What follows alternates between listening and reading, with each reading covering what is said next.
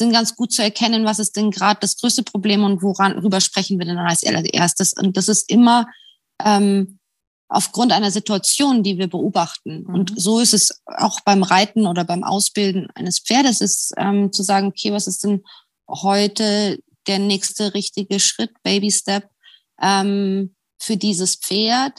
Ähm, und das ist immer dieser eine Schritt und der liegt eigentlich auf der Hand. Ähm, also ich muss da nie lange überlegen, mhm. ähm, weder auf Kursen noch ähm, mit den Pferden, die ich ausbilde.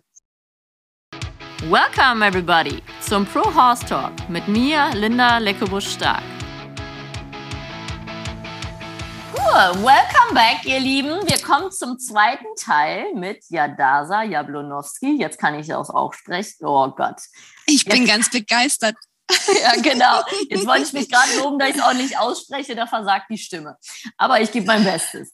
Ja, schön, Dasi, dass du wieder da bist. Wir machen weiter mit dem zweiten Teil.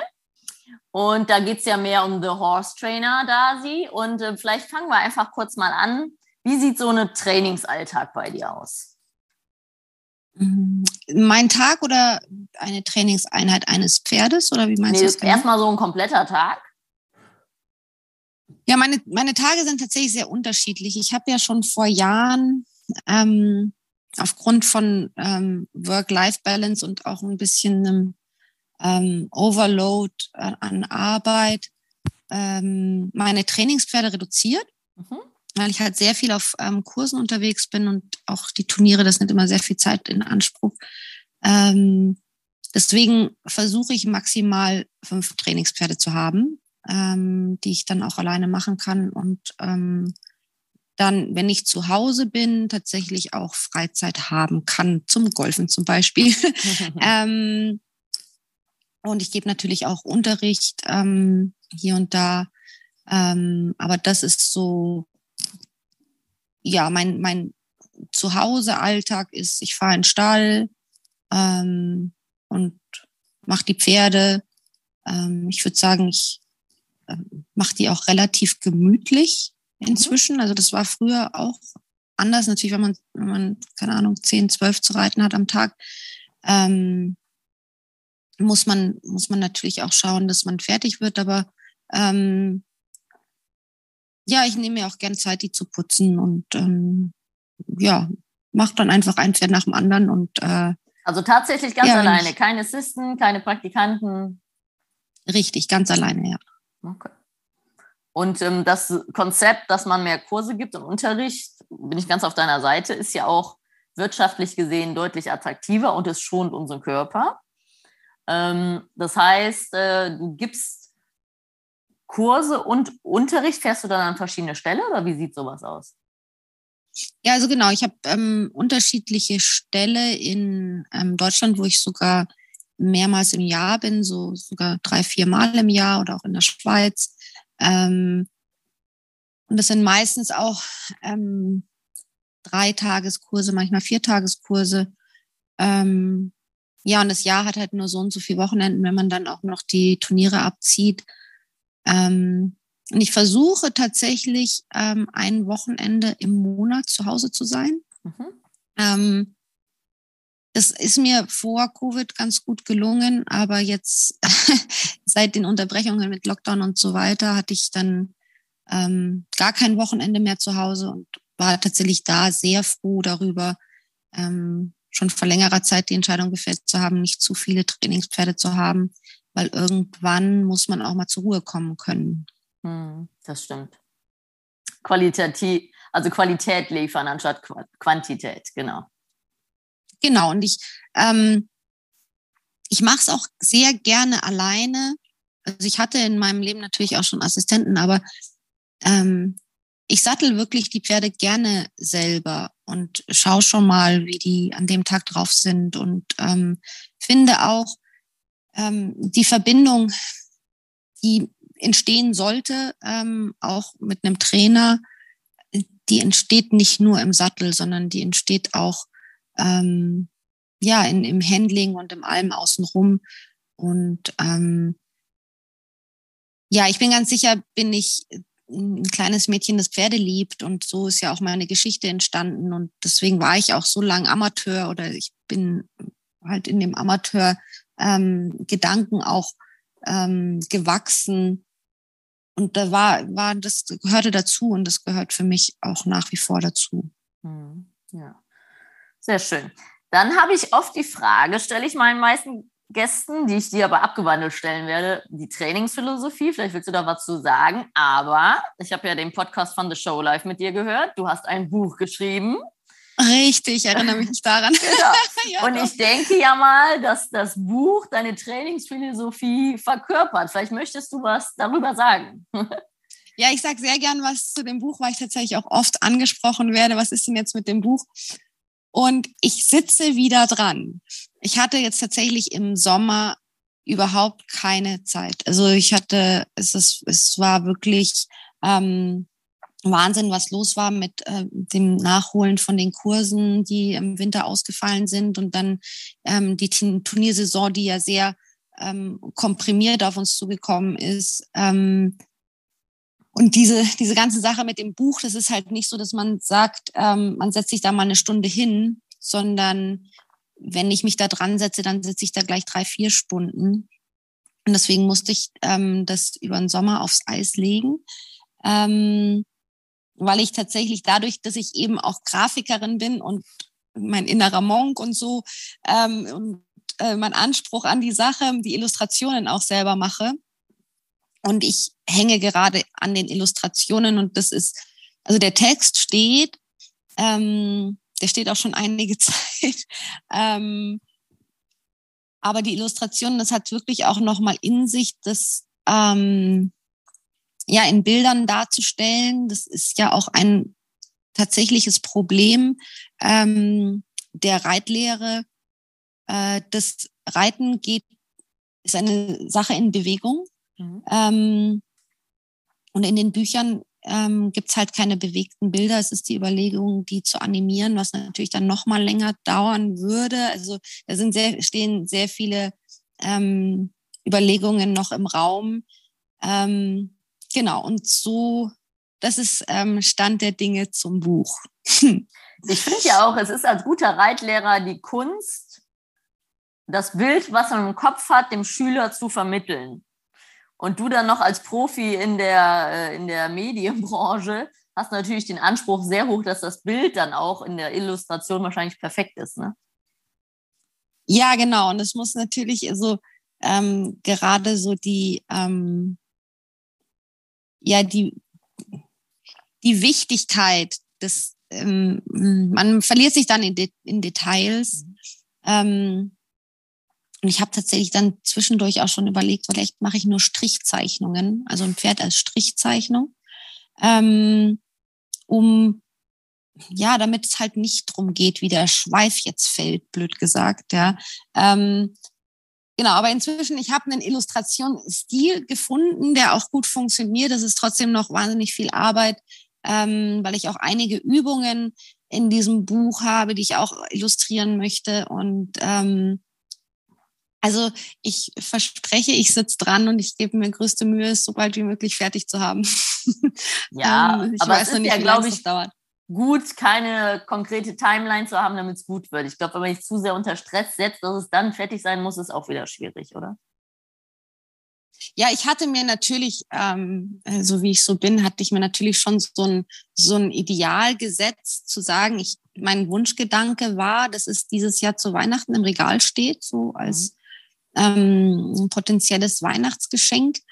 Mm, und als dann so der Juni oder Juli kam und ich so viel zu arbeiten hatte und ich wusste, wie viel Arbeit es noch ist, habe ich ähm, den Wunsch loslassen müssen und habe gesagt, okay, es wird ein nächstes Weihnachten geben. Ja. ähm, genau so ist es. Äh, es wird dann schon, wenn es wenn es fertig ist, ist es fertig und dafür ist es auch gut. Also es ist auch ein also es ist ein wahnsinnig ähm, umfangreiches Werk auch. Also die, mhm. ähm, die letzte Fassung allein an, ähm, an Text waren 800 Seiten. Mhm.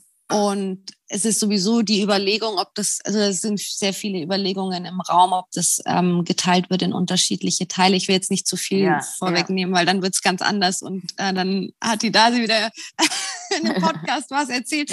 Aber ähm, ja, es ist, es ist ein wahnsinnig schönes Projekt und es ist auch so spannend für mich.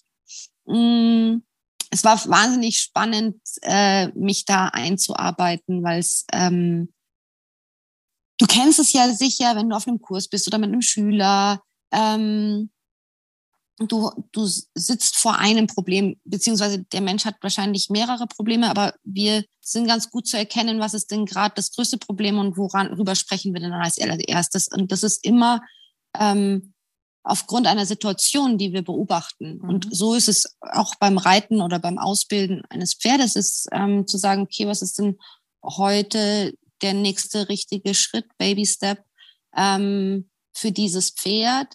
Ähm, und das ist immer dieser eine Schritt und der liegt eigentlich auf der Hand. Ähm, also ich muss da nie lange überlegen, mhm. ähm, weder auf Kursen noch ähm, mit den Pferden, die ich ausbilde. Mhm.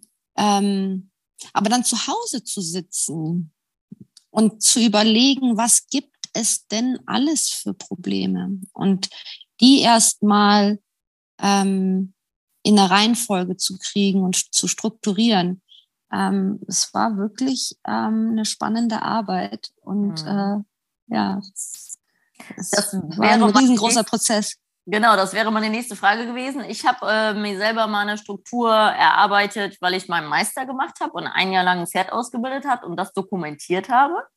Mhm. Und ähm, ich muss selber sagen, dass es mir unheimlich viel gebracht hat, das zu analysieren im Nachhinein, zu strukturieren. Und wenn man eine bessere Struktur hat, kann man es ja auch besser wieder vermitteln den Reitschülern. Ne? Deswegen gehe ich ja mal stark davon aus, dass dieses ganze Schreiben des Buches dich ja noch besser und strukturierter als Pferdetrainer, aber auch als Reitlehrer macht, oder? Also die grobe Struktur meiner Ausbildung, die habe ich schon sehr viel früher ähm, mir erarbeitet, habe sie nicht aufgeschrieben, aber habe sie immer in meinem Kopf. Mhm. Also ich, ich teile ähm, alles, was ich übers Reiten weiß, in, in ähm, drei unterschiedliche Säulen, nenne ich es. Also es ist ähm, Rhythmus, Körperposition und Form. Mhm. Es ist mhm. einmal nur die Beine betrachtet, einmal Körperposition ist für mich das Pferd von oben betrachtet ähm, in Stellung, Biegung, mhm. Seitengängen und so weiter. Und ähm, Form, würde ich sagen, ist der Rahmen, aber auch ähm, ja, wie tief die Hinterhand und das Pferd kommt, wie hoch der Widerrist ist, wie mhm. dann als Konsequenz daraus, ähm, was für eine Halshaltung sich ergibt. Ähm, und so weiß ich eigentlich schon immer, ich bis, mh, hm, betrachte das so ein bisschen wie so Regler an einer alten Stereoanlage, die, mhm. die im Laufe der Zeit alle Stückchen für Stückchen ähm, nach oben gehen. Und ich arbeite eigentlich immer nur an einem Regler und sage, okay, heute ähm, schaue ich, dass ich den Rhythmus nochmal verbessere oder arbeite an der Körperposition in einer bestimmten Art und Weise. Ähm, und so würde ich sagen, ähm, das ist schon auch die ähm, grobe Struktur des Buchs. Hm, sehr schön. Vielleicht können wir mal so ein bisschen den Ausbildungsweg von dir durchgehen.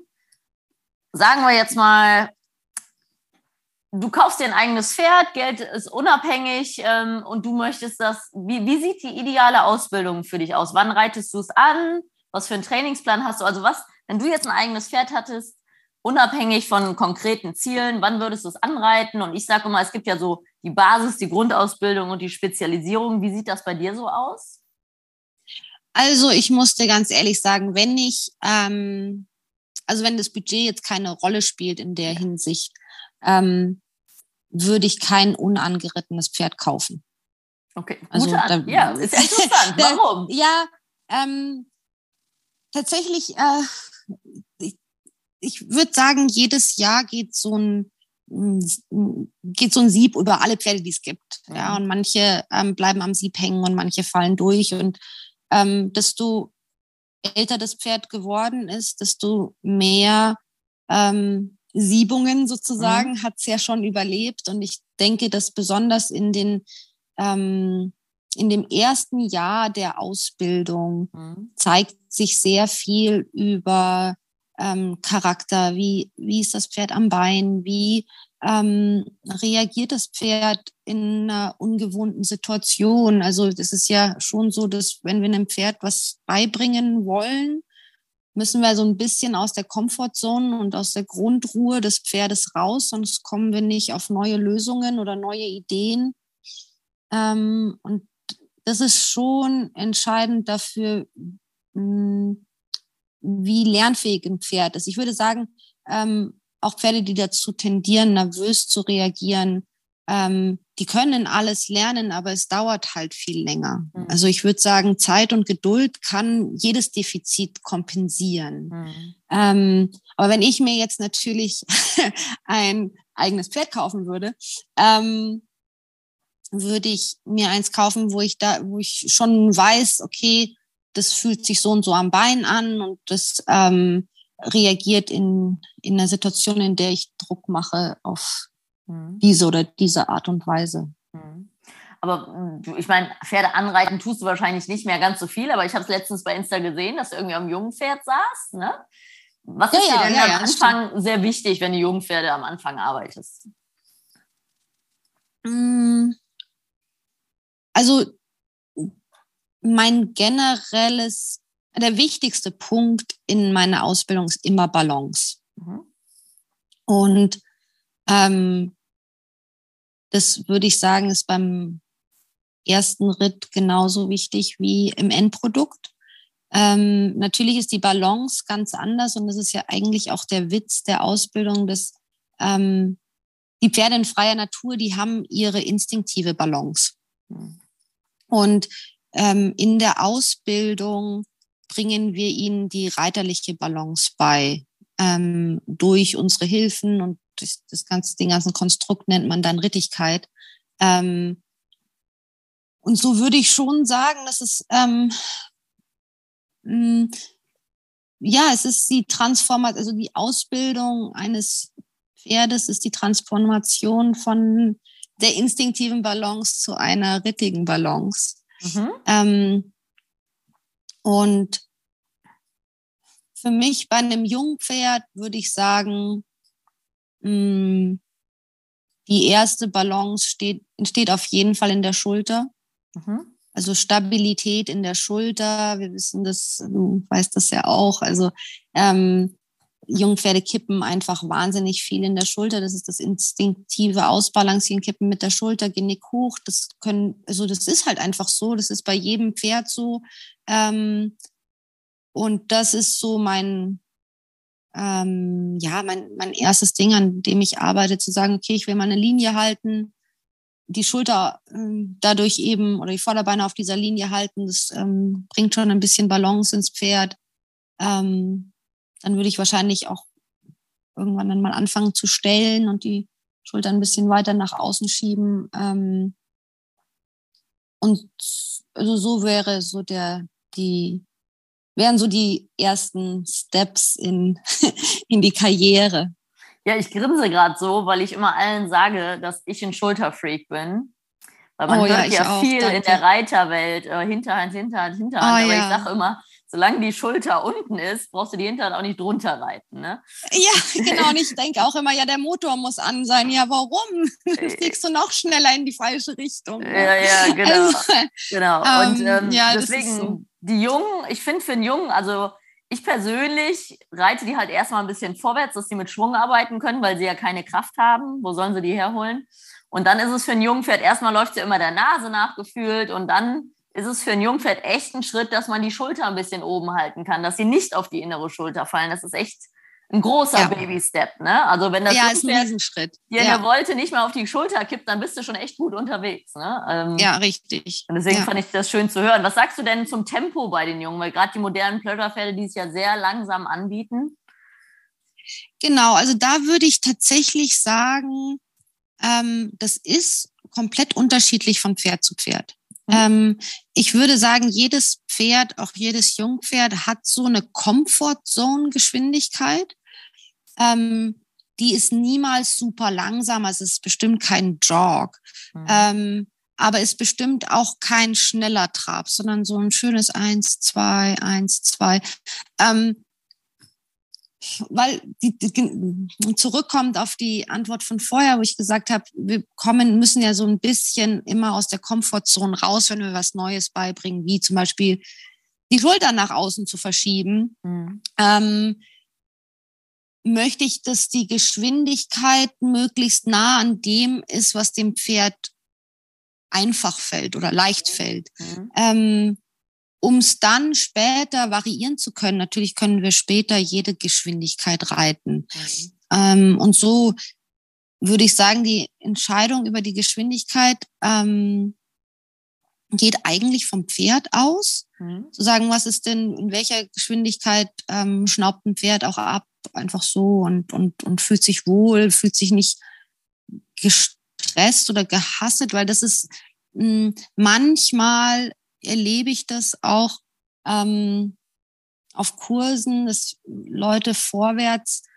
ähm, reiten wollen, aber das Pferd tatsächlich eher stressen dabei. Also für mich ist es auf jeden Fall so, dass die, dass man sehr gut nachvollziehen kann, wie die Nervosität im Kopf ist, indem man die Beine beobachtet. Mhm. Und wenn die Beine so wie so eine Nähmaschine sind, dann ist das Pferd auf jeden Fall nervös. Und dann würde ich auch auf jeden Fall erstmal sagen, bremst doch mal, find Ruhe. Und ähm, da geht es dann nicht drum zu sagen, das muss, muss vorwärts geritten sein, das Pferd, sondern das muss erstmal Ruhe im eigenen Körper finden, weil einem gestressten Pferd können wir sowieso nichts beibringen. Mhm. Und so würde ich es jetzt nicht sagen, dass ich meine Jungpferde vorwärts schicke, sondern einfach eine lockere ähm, Geschwindigkeit selber entscheiden lasse. Ähm, aber dann schon darauf achte, dass die Geschwindigkeit gehalten wird. Also mhm. das ist mir viel wichtiger, zu sagen, okay, wir haben jetzt hier diese Geschwindigkeit, jetzt wollen wir mal einen großen Zirkel gehen und dann wollen wir mal eine Wolte machen. Und wir wollen nicht langsamer werden, wenn wir die Wolte ähm, einreiten. Wir wollen aber auch nicht schneller werden oder auch dann bei einem Handwechsel. Mhm. Ähm, das ist einfach ähm, bis diese Geschwindigkeit dann ja so eine, ich nenne es immer so eine Nulllinie ist, ähm, die leichte Ausschläge natürlich nach oben und unten hat, die man aber dann wieder mit einer feinen Hilfe abfangen kann. Hm. Ja, ich meine, ich weiß, was du meinst mit diesen schnellen Schritten. Da sage ich immer, wir wollen entspannte Beine. ne, das, ist, ja. kennt man ja auch von der Hunter, gerade in Deutschland. Die reiten dann alle Vollgas und die Pferde machen kleine korrekt. Schritte. Ne? Eigentlich ja, will man ja den ja. größten Schritt, die sollen ja den Rahmen erweitern. Ne? Dafür muss ja. das Pferd natürlich auch dementsprechend aufgewärmt sein. Wenn ich drei Minuten Schritt geritten bin, kann ich nicht im Long Trot losreiten. Ne? Der richtig nee, gute nee, Long Trot kommt ja nach dem Galopp eigentlich erst, finde ich immer. Also das habe ich bei Searles gelernt, dass man am Long Trot eigentlich erst nach dem Galopparbeit arbeitet, wenn die wirklich locker sind und durchschwingen. Ne? Mhm. Ja, also tatsächlich für einen richtig guten Trab brauchen wir ja auch Körperspannung und Dynamik in den Beinen. Und mhm. da entsteht eine Feder in den Beinen, die ähm, dann eine größere Schwebephase hervorbringt. Das ist natürlich nicht Babyzeug. Also das mhm. können wir nicht erwarten von einem Jungpferd, dass, dass mhm. wir da jetzt schon an der Schwebephase arbeiten können und die, den, den maximalen Raumgriff mhm. ähm, der Beine rausreiten können. Deswegen ist es, wie gesagt, sind Baby Steps und ich würde sagen, ähm, einen großen Trab zu haben, ist ähm, eine Variation des Trabes, genauso wie ein Jog. Also ich mhm. würde mit einem Jungpferd nicht an einem Jog arbeiten und auch nicht an einem Long Trot. Mhm. Und auch wenn ich Hunterpferde ähm, im Training habe, dann arbeite ich auch da in der Comfortzone-Geschwindigkeit des Pferdes und es wird nicht die nicht der Trab sein, den ich später mal showen möchte in der Hunter, sondern es ist mhm. auch da ein ruhiger Trab. Der ist natürlich ein bisschen größer als jetzt bei einem Pleasure-Jungpferd, aber hm, das ist halt tatsächlich, das Pferd ist ja auch viel größer. Mhm. Das ist, ähm, kommt dann eigentlich eher aus der Natur der Sache. Genau, also an, es geht eher ums Gleichmaß und um die Balance. Richtig, ja. Genau.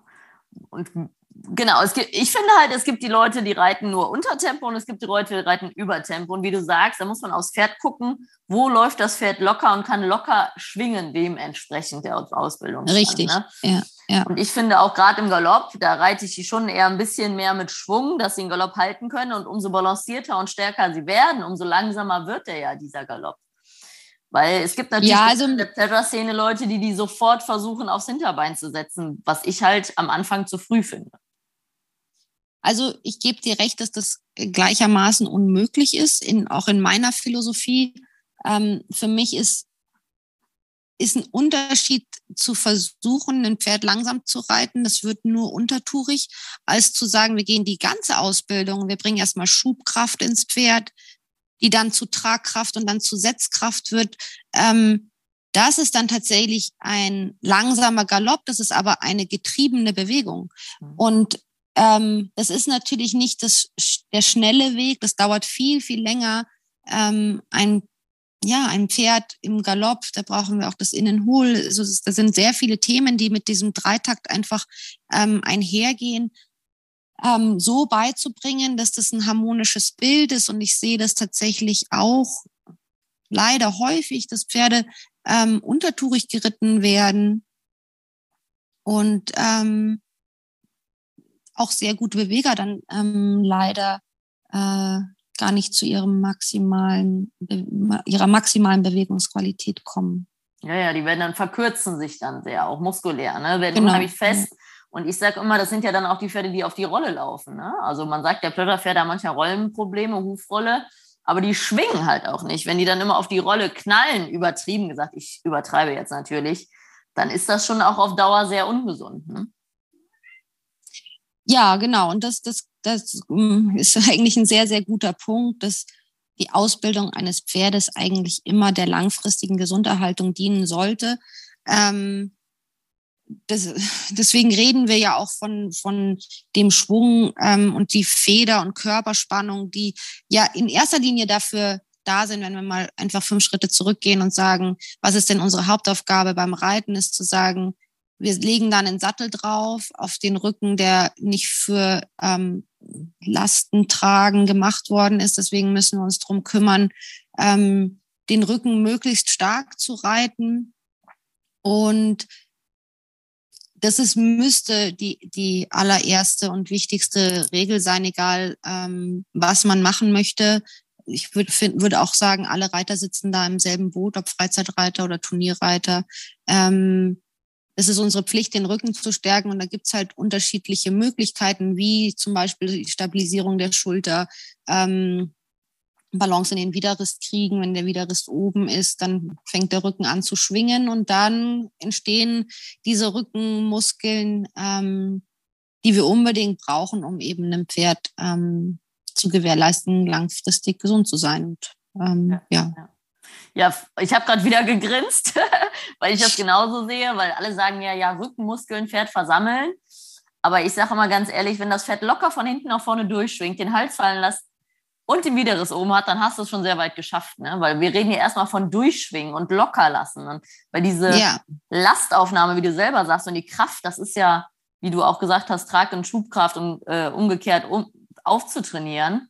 Ähm, das ist ein super langer Weg. Ne? Vielleicht kannst du ja, mal ja, kurz erklären, wie lange deiner Meinung nach, also wenn du sagst, ähm, die Schubkraft in Tragkraft umwandeln, wie lange würdest du so sagen? Also wann redest du davon, dass ein Pferd Kraft hat? Sagen wir mal, du hast es jetzt nonstop im Training. Ja, ich sage tatsächlich immer, ich habe keine Glaskugel, weil ähm, es ist bei jedem Pferd wirklich anders. Aber ich würde schon, ja, wenn man einen Querschnitt nimmt, ähm, jetzt bei einem frisch angerittenen oder ungerittenen Pferd, also mindestens, ich würde sagen, zwei Jahre, mhm, genau, bevor wir da hinkommen. Und das ist eben auch das Witzige, ähm, das ist, ja, das in unserem, in, in unserer, in unserem Daily Business, würde ich sagen, ähm, also ich habe sehr, sehr viele Anfragen, äh, Pferde nur drei, vier Monate zu nehmen. Ich selber mache das nicht mehr. Also ich nehme auch kein Pferd mehr unter einem Jahr. Mhm. Ähm, genau aus dem Grund, weil ich komme ja gar nicht ansatzweise in die Richtung, ähm, ja, die das, die es gut ist fürs Pferd. Also jetzt mal unabhängig davon, ob man Turniere gehen möchte oder nicht, aber was ist denn gut fürs Pferd und was muss das Pferd lernen? Und das ist nicht der schnelle Weg, sondern das ist der lange Weg. Ähm, und den möchte ich halt gehen dürfen. Mhm. Ja, das ist richtig. Aber das, das finde ich schön, dass du das aussagst, weil manche denken mit drei, sechs Monaten, da, pass, da kannst du den Pferden etwas beibringen und es wird auch ein bisschen besser, aber es wird doch ja, nicht. Unbedingt, es lernt jeden Tag was. Also gar keine genau, Frage. Genau. Hoffentlich lernt es jeden Tag was. Aber wenn aber, wir halt von Kraft und Balance sprechen, das dauert ja Muskelsehen, das dauert ja. Monate, Jahre. Ne? Ja, ja, also, Jahre. Also ich würde sagen genau. Jahre. Und dann geht es auch weiter, wenn man dann zum Beispiel sagt, ein guter Galoppwechsel. Ja, also ich würde sagen, von den ersten Galoppwechselversuchen zu einem Wechsel, den ich wirklich als gut titulieren würde, da reite ich nochmal drei Jahre. Mhm. Ja, und dann noch also, einhändig und auf dem Punkt und auf dem Turnier. ja, also, und ich, das, also, habe ich jetzt auch überhaupt kein Problem, das so zu sagen, weil es, es, dauert einfach diese Zeit und man macht ja auch nicht sofort Galoppwechsel mit einem Jungpferd. Ich würde sagen, ich würde erst, ähm, wenn Balance im Galopp ist und mhm. auch Tragkraft ähm, und auch Setzkraft im Galopp ist, ähm, würde ich überhaupt erst anfangen, mir Gedanken zu machen mhm. über einen Galoppwechsel. Beziehungsweise ich sage immer, weil die Leute, das ist so eine hübsche Frage, die ich oft gestellt kriege, wann fängst du an mit? So, mhm. ja, als gäb's, als gäb's so den Zeitpunkt im Leben eines Pferdes. Ähm, und meine Antwort ist immer, wenn mir langweilig ist. Ja, also ich bin tatsächlich dadurch, dass ich sehr perf perfektionistisch bin ähm, in der Ausbildung, ähm, will ich mir wirklich 100% sicher sein, dass die Balance stimmt.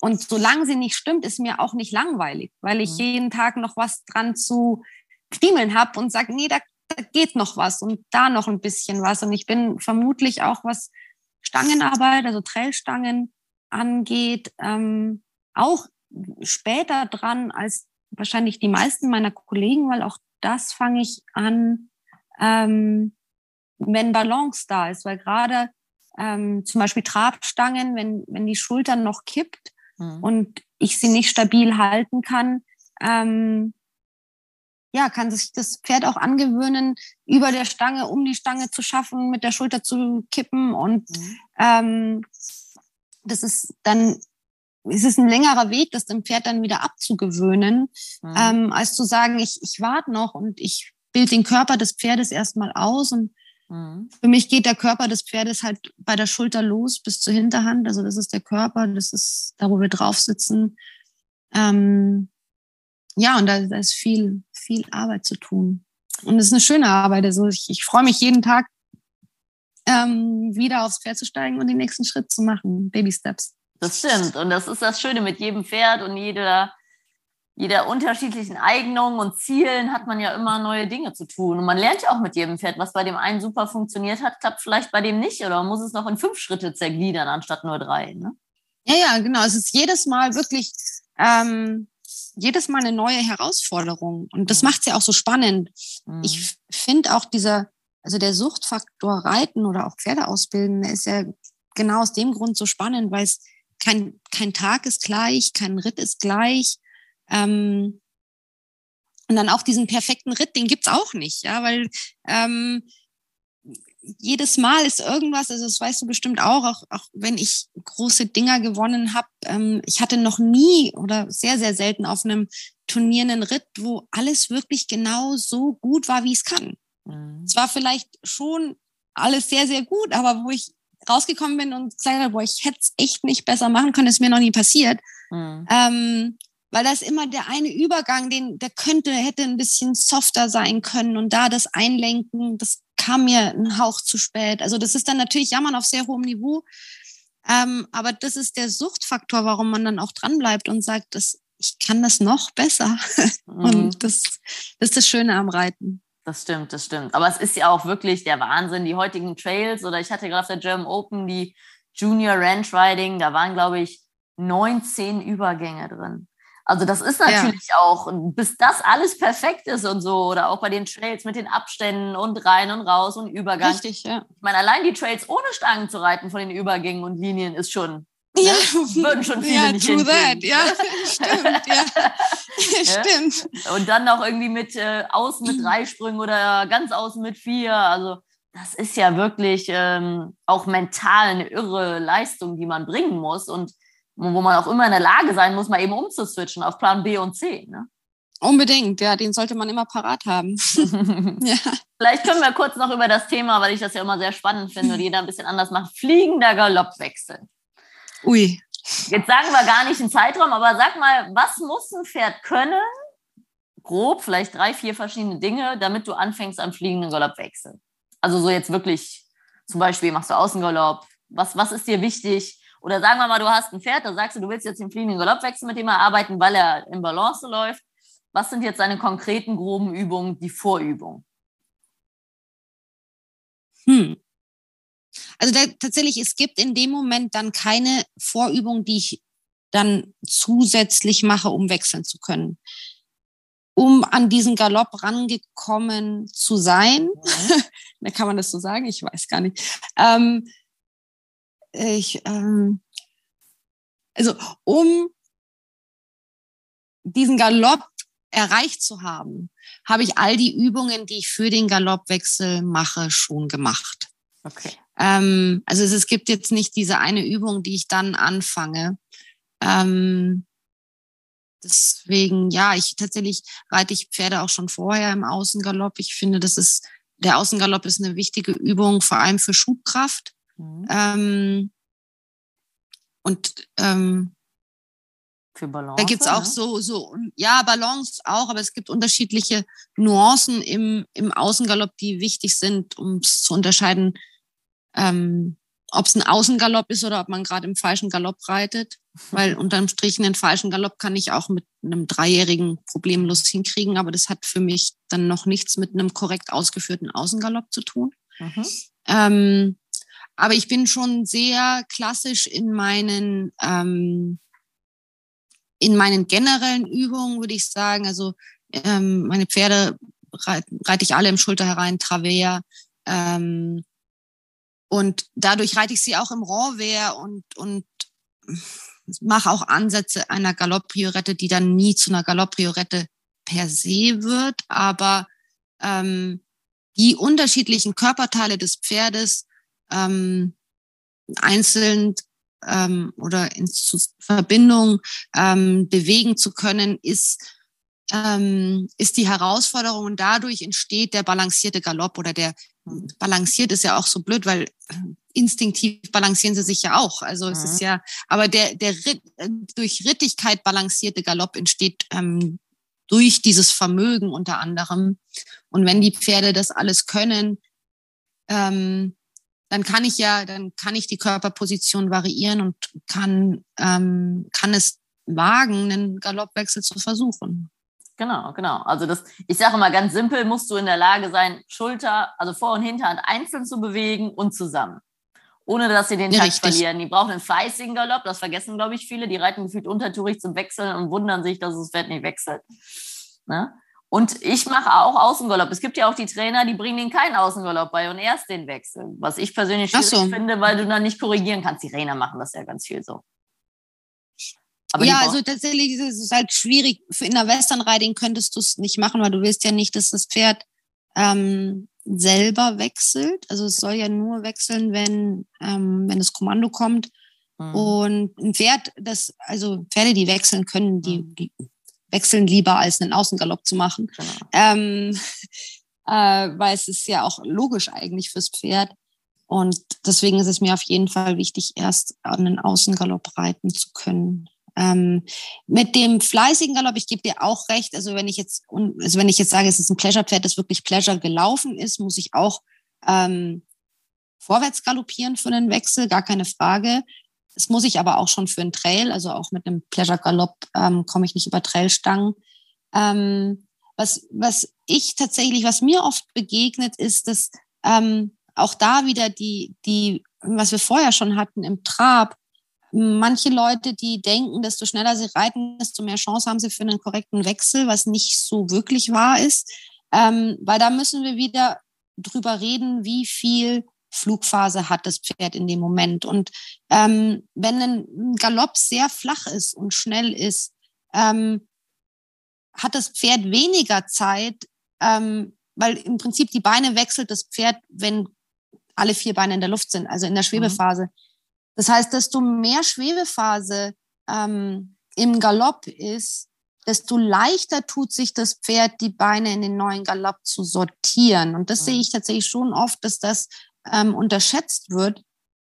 Ähm, weil manchmal tut es einem Pferd gut, einen Hauch langsamer zu sein, aber dafür wirklich hochgeritten zu sein, um zu lernen, die, die, ähm, ja, die Beine zu sortieren, sage ich immer, weil das ist eigentlich nichts anderes.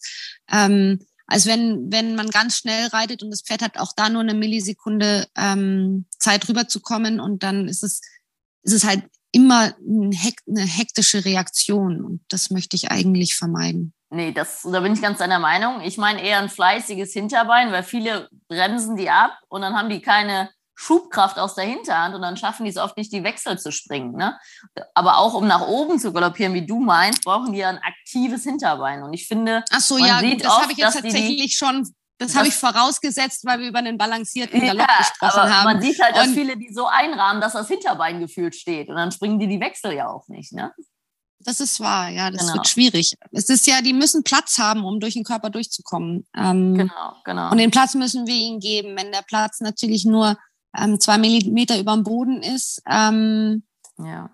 ja, dann ist es, ist es schwieriger für das Pferd und manchmal tatsächlich, manche Pferde wechseln dann trotzdem und machen so einen Hüpfschritt dazwischen, mhm. ähm, um es halt zu schaffen. Dann hüpfen sie ja so einmal in die Luft, um halt dieses, ähm, ja, dieses Bounce, was vor dem Wechsel ähm, passieren sollte, das kreieren sie sich dann selber. Das mhm. ist tatsächlich ein sehr, sehr süßes Angebot von einem Pferd. nur um es uns, um es uns recht zu machen. Ja. ja. Vielleicht sagen wir mal, dein Pferd kann jetzt alles, was du brauchst, um zu wechseln. Auf welcher Linie würdest du es wie zuerst wechseln? Vielleicht kannst du uns einfach mal so gedanklich mitnehmen. Du sitzt jetzt auf einem Pferd, was alle Vorbereitungen erfüllt. Auf welcher Linie würdest du als erstes wechseln? Finde ich interessant, weil macht ja auch jeder anders. Also tatsächlich, ich würde, ähm, wenn wir jetzt ähm, sagen, ich würde aus der Ecke rausreiten ähm, und auf die Mitte der kurzen Seite zureiten, dass ich Platz nach links und rechts habe. Also ich reite im Prinzip keine Diagonale. Also wenn wir jetzt links rumgehen, komme ich aus der Ecke und reite auf die Mitte ähm, der kurzen Seite zu. Also in der zweiten nach, Ecke reitest ja, du Ja, genau. In der zweiten, mhm. ja, nee, nicht, ich reite gar keine Wolte, ja, sondern okay. ich würde sagen, wenn wir so, so, so ganze Bahnen unterwegs mhm. waren, war ich nie vorher, aber so, wir kommen durch die zwei ersten kurzen Ecken und dann reite ich aus der zweiten kurzen Ecke und ähm, reite dann auf die Mitte der gegenüberliegenden kurzen Seite zu. Ähm, meistens vermutlich schon in der Außenstellung. Also, also schon über die Diagonale, kann man sagen, richtig? Nee, weil die Diagonale ist weiter links. Also wenn ich jetzt im Linksgalopp bin, mhm.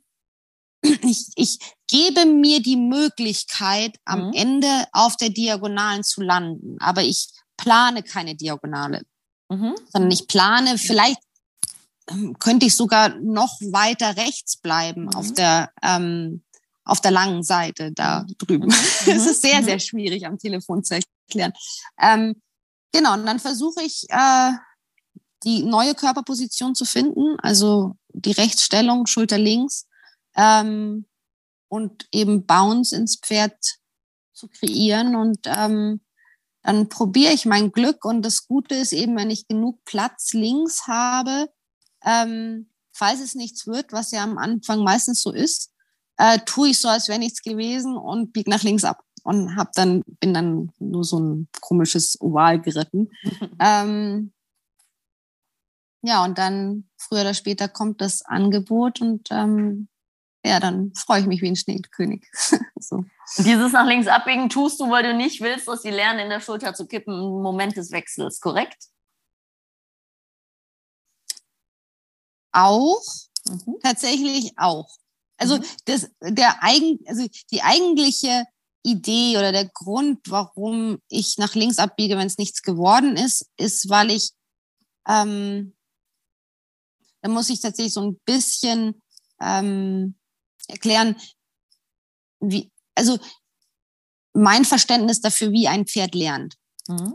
Ich bin fester Überzeugung, dass die Pferde uns Angebote machen. In dem Moment, wo wir was Komisches machen, jetzt mal blöd gesagt, für Pferde ist das, was wir wollen, alles sinnfrei. Mhm. Ähm, also wir machen irgendwas Ungewohntes und die denken, sie müssen irgendwas Ungewohntes tun und machen, geben uns ein Angebot. Mhm. Ähm, und wir können die Angebote, die wir wollen, die können wir belohnen, dann werden wir die auch wiederholen können. Und die Angebote, die wir kriegen, die wir nicht, nicht so unbedingt gerne wollen, ähm, müssen wir dem Pferd halt mitteilen. Es war jetzt nicht so unbedingt richtig. Mhm. Ähm, und aus dem Grund würde ich nach links abbiegen, jetzt mit einem Pferd, mit dem ich vorher noch nie gewechselt bin. Mhm. Also ich, mhm. auf so einem Pferd sitze ich ja gerade.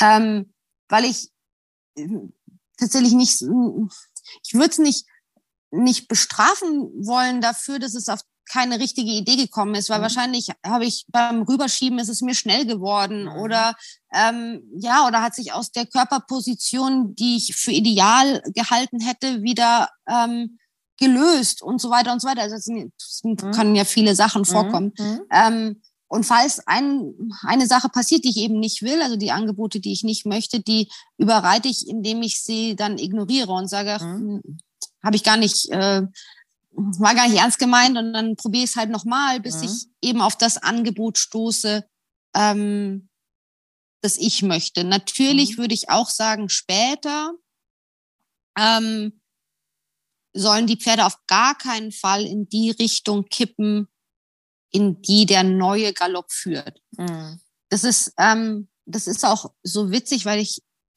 sehr oft den Leuten sage, wenn die auf einer geraden Linie antraben wollen, ähm, würden sie ja zum Beispiel für den Linksgalopp die Schulter nach rechts reiten, schauen, dass die Schulter rechts bleibt und dann ähm, da reintreiben und den ähm, Galopp kreieren. Und da würde auch keiner ertragen, dass das Pferd nach links läuft, nur weil es ein Linksgalopp mhm. werden soll, sondern es soll auf der Geraden angaloppieren und unterm Strich ist ein Galoppwechsel nichts anderes als angaloppieren aus dem Galopp. Mhm. Und da, da ähm, gelten dieselben Regeln. Mhm. Genau, also da machst du es ähnlich wie wir. Also ich mache es am Anfang auf der Diagonalen quasi, ob jetzt in der Ecke oder auf dem Diagonalen, also so grob. Und ich mache es halt auch, das hast du ja vorhin kurz gesagt, ich stelle die um, weil auch meine Theorie ist, wenn die Schulter oben ist, ist der Weg für die Gruppe ja ein kurzer zum Wechseln. Ne? Weil viele ja. Pferde kommen ja schon, das Pferd läuft ja natürlicherweise immer leicht im Travers im Galopp. Und in dem Moment haben die natürlich auch die Schulter unten. Und ich richte die auch auf die Schulter, stelle die um, hole die Schulter hoch und versuche dann in die Gruppe in die andere Richtung zu treiben. Und im Idealfall, wenn die Hinterhand schwenkt, ist das der fliegende Galoppwechsel, wenn der Takt da ist. Ne? Ich beobachte es oft, dass die Leute auf den Wechsel warten, aber gar nicht auf die Body Position achten. Ne? Also, wenn ja, du eigentlich genau. guckst, hat das Pferd eine positive Körperspannung, habe ich es eingerabt, habe ich die Schulter oben, habe ich ein fleißiges Hinterbein. Wenn ich dann die Gruppe schwenken lasse, dann kommt der Wechsel eigentlich von selber. Ne? Und die Leute hören dann immer in dem Moment gefühlt auf zu reiten, finde ich. Also ähm, deswegen. Ja, also tatsächlich, ich, ich, ich, ich schwenke jetzt nicht nochmal absichtlich die Hinterhand rüber. Mhm. Ich glaube, dass da ähm, ja die Hauptarbeit ist getan, indem ich ähm, das Genick und Schulter und die Stellung und durch das Rüberschieben mhm. ähm, habe ich ja im Prinzip die Hinterhand schon im neuen Innen hohl und mhm. muss eigentlich dann nur vorwärts drauf reiten. Mhm. Ähm, wobei ich tatsächlich, ich, ich weiß nicht, ob ich es gerade richtig verstanden habe, also in einem, in einem Travers sollte schon die Schulter eigentlich oben sein. Ich weiß nicht, ob, ob ich das gerade falsch verstanden habe bei dir, weil du gerade gesagt hast, beim Travers ist die Schulter unten und deswegen stellst du um? Ja, aber die, wenn ich jetzt im Linksgalopp auf der Diagonalen bin, das Pferd läuft im natürlichen Travers, haben ja immer wie die Gruppe ein bisschen drin. Ja. Dann hat sie ja mehr Druck auf dem rechten Schulterblatt wie auf dem linken. Und vom Wechsel ja, wir es ja an, oben. Auf, auf, kommt drauf an, ob wir jetzt gerade, jedes Pferd auch eine hohle Seite und eine nicht hohle Seite. Genau, aber die hohle Seite ist ja dann quasi die falsche vom Wechsel, die natürliche. Genau, wir abbiegen, richtig, ja. ist es ja in die falsche Richtig. Richtung gekringelt, wenn man das so betreiben möchte. Ne? Und dann Ja. versuche ich die halt immer gerade zu machen, damit der Weg für die Gruppe, für den Wechsel halt ein kleiner ist und kein weiter, weil das Pferd so gebogen läuft. Ne? Genau, dann finde Ja, ich genau, total, das meine ich, das meine Ja. ich tatsächlich, dieses, jetzt, äh, jetzt verstehe ich, wo du bist. Das meine ich mit umstellen. Also die neue Körperposition finden. Ich finde, also wenn wir jetzt sagen, im Linksgalopp ist ein Pferd im Linkshohl und im Rechtsgalopp Genau. ist ein Pferd im Genau, Rechtshohl. genau. Schaue ich, dass ich, bevor ich in den Rechtsgalopp wechsle, das Pferd komplett rechtshohl ist. genau, Genauso Also Schulter im oben. Trab, genau. genau, genauso wie ich es aus dem Trab auch machen würde, wenn ich aus dem Trab Ange- rechts angaloppieren möchte, Genau. dann schaue ich, ähm, dass ich das Pferd schon mal im Rechtshohl habe und galoppiere da rein. Und genau, Genau. so ist es beim Wechsel auch. Genau. Und Ja. das vergessen gefühlt viele, diese, ich sage immer, die Schulter aus dem Weg räumen, liebevoll vom Wechsel, ne? Ja, Also- genau. Ja. ne? Und da, da bin ich halt wieder bei der Schulter, wo ich immer viel an der Schulter arbeite, weil es dann einfacher für die Hinterhand ist, wo dann viele gar nicht auf die Schulter eingehen und versuchen ganz Zeit die Hinterhand rumzuschwenken, ne? Was halt schwierig Ja. ist, wenn das Pferd da noch in die alte Richtung hohl ist, ne? Das meine ich. ja, das ist äh, sch- schwierig, ist ähm, tatsächlich sehr nett ausgedrückt. Ich würde sagen, es ist unmöglich. Ja, genau. Das sind dann die Pferde, die vorne wechseln, aber hinten nicht nachspringen dann irgendwann, ne? Die vorne Ja, umkippen ja, und oder, dann ja. Ja. losrennen. Ne? Dann finde ich es total interessant. Ich hatte es jetzt mal ein paar Kursen, wo ich wirklich schon erfahrenere Leute auch im Wechsel hatte. Und dann habe ich die gefragt, ja, wie wechselt ihr dann? Dann sagen die ja, ja, rechts drücken und dann links drücken. Also, aber vielleicht hast du so, sagen wir selbst mal beim guten Western Riding Pferd, hast du so Stufen, die du vorm Wechsel abfragst? Also so, hast du das so klar strukturiert? Was machst du mit Ja. deinem alten und neuen Schenkel, nenne ich es immer?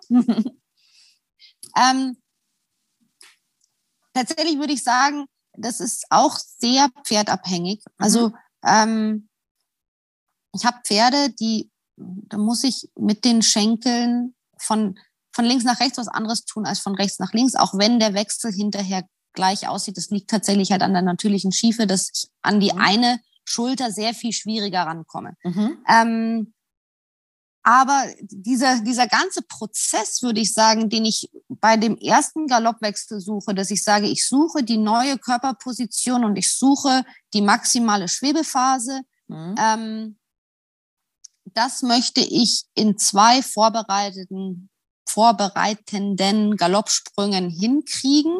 Mhm. Und ich würde auch sagen, die, der Galoppwechsel ist immer so gut wie seine Vorbereitung. Also Mhm. wenn ich das, desto besser ich es hinbekommen habe, desto besser wird der Wechsel sein. Und ich würde es auch tun, dich lassen und mm, zu versuchen zu wechseln, wenn ich schon merke, ai, ai, ai, äh, Mhm. das Genau. wird schwierig. Ähm, deswegen, also das ideale Szenario wäre zu sagen, ähm, wir wechseln jetzt wieder von links nach rechts. Mhm. Mein, mein rechtes Bein, wenn wir jetzt im einhändig reiten sind, hat das Pferd auch schon gelernt, sich über das neue innere Bein umzustellen. Das ist tatsächlich auch aus dem Grund gut, weil man das dann im Galoppwechsel halt wahnsinnig gut für sich nutzen kann. Mein rechtes Bein verschiebt die Schulter rüber, jetzt nicht mehr auf einer Diagonalen, sondern auf der. Mittellinie, verschiebt sich an der Hinterhand vorbei. In zwei Galoppsprüngen, ähm, Push, Push, Change ist das, was ich mir sage. Mhm. Ähm, so wurde es mir auch beigebracht. Ähm, und in, in der Zeit sollte sich die neue Körperposition des Pferdes ergeben haben und es sollte genug Schwebephase da sein, dass ich guten Gewissens den Galoppwechsel auslösen kann. Wahrheit Liegt der Schenkel ist dabei? Vorne, Mitte, hinten. der rechte, Genau, also das ist ja erstmal der alte, kann man so sagen. Wir sind ja am links. der alte, der rechte, der alte verschiebt die Schulter Dann liegt der wo bei dir? vorne. Gut, vorne für die Schulter. Genau, also und der neue kommt gerade. dann nach Genau. Genau, also ich schiebe die Sch- Schultern nach links mit dem rechten Bein, so wie ich auch im Trab ähm, die Schulter Mhm. ähm, nach links verschieben würde. Ähm, und das Bein ist vorne. Also das unterstützt Mhm. jetzt nicht die Hinterhandaktivität des Pferdes im Linkshohl, sondern kreiert die Schulterstabilität des Rechtshohls. Ähm, und dann komme ich mit dem äußeren neuen Bein, also dem linken, und das ist dann hinten. Mhm. Okay. Weil das finde ich total interessant, weil viele reiten da so hin und strukturieren das gar nicht. Ich mache es ähnlich. Ich habe den alten Schenkel lege ich nach vorne, damit das Pferd gerade wird. Und dann mache ich aber vorm Wechsel den Schenkel ein, zwei Sprünge zurück, um Körperspannung zu erzeugen und tausche dann das Bein. Ich habe da so einen Zwischenschritt okay. quasi. Weil viele, okay. hast ja das Problem, die legen das Bein an, das Pferd wechselt schon. Und ich möchte halt, dass sie den Schenkel ranliegt, der macht das Pferd gerade. Dann nehme ich den Schenkel zurück, ein, zwei Sprünge und sage, pass auf. Und dann tausche ich locker. Also meine guten Pferde wechseln fast auf Schenkel wegnehmen. Ich tausche zwar locker, ich berühre die auch mit dem neuen, aber die wissen, okay, jetzt nimmt sie ihn gleich weg, die spannt mich gerade an und dann kommt der Wechsel. Ne? Also du hast eine Zeit lang beide Beine dran. Nee. Ich galoppiere so, okay, links, rechter Schenkel vorne, Pferde gerade. Ja. Und dann, bevor ich wechsle, nehme ich ein, zwei Sprünge zurück, je nach Aufbildungsstand, und drücke so ein bisschen fester und tausche dann. Okay, also ja, das, dieses fester Drücken mache ich halt schon beim Rüberschieben, glaube ich. Genau. Tatsächlich, die Wahrheit ist aber auch, ähm, jedes Pferd ist anders. Es genau. gibt Pferde, da hat es sich bei mir bewährt, drei Galoppsprünge vorher anzufangen. Ähm, tatsächlich hatte ich auch mal ein Pferd in der Vergangenheit, das, deswegen habe ich auch mhm. nachgefragt, das besser gewechselt hat, wenn ich vorher beide Beine dran hatte mhm.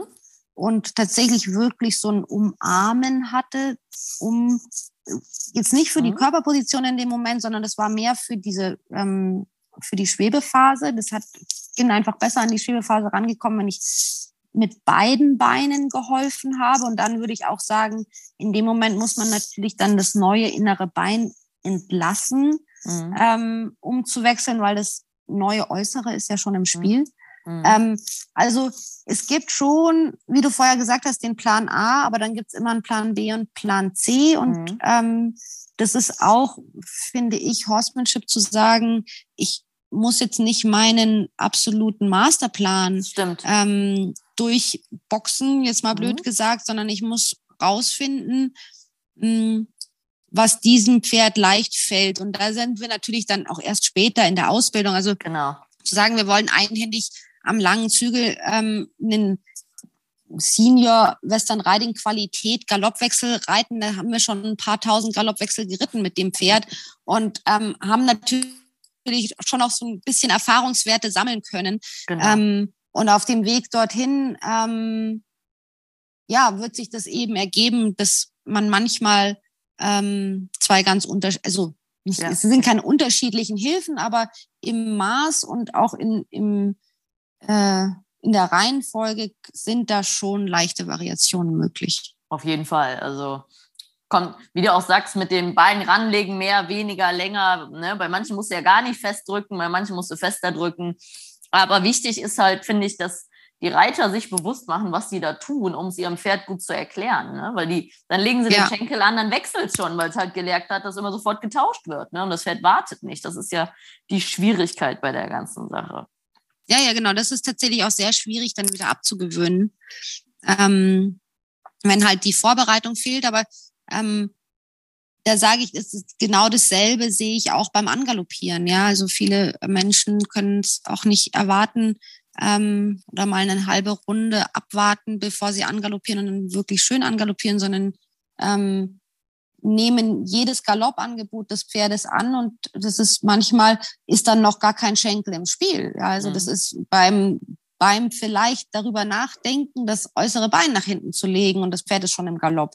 Mhm. Ähm, dass der Galopp dann natürlich nicht ähm, von hinten nach vorne durchgesprungen starten kann, ist auch klar, sondern die hüpfen dann halt meistens ähm, über die Schulter in den Galopp und das ist dann eher, es ist näher an der instinktiven ähm, Art und Weise des Pferdes anzugaloppieren. Und so ist halt immer, ist immer der Unterschied, sind wir jetzt gerade in einer instinktiven Balance oder in einer rittigen Balance.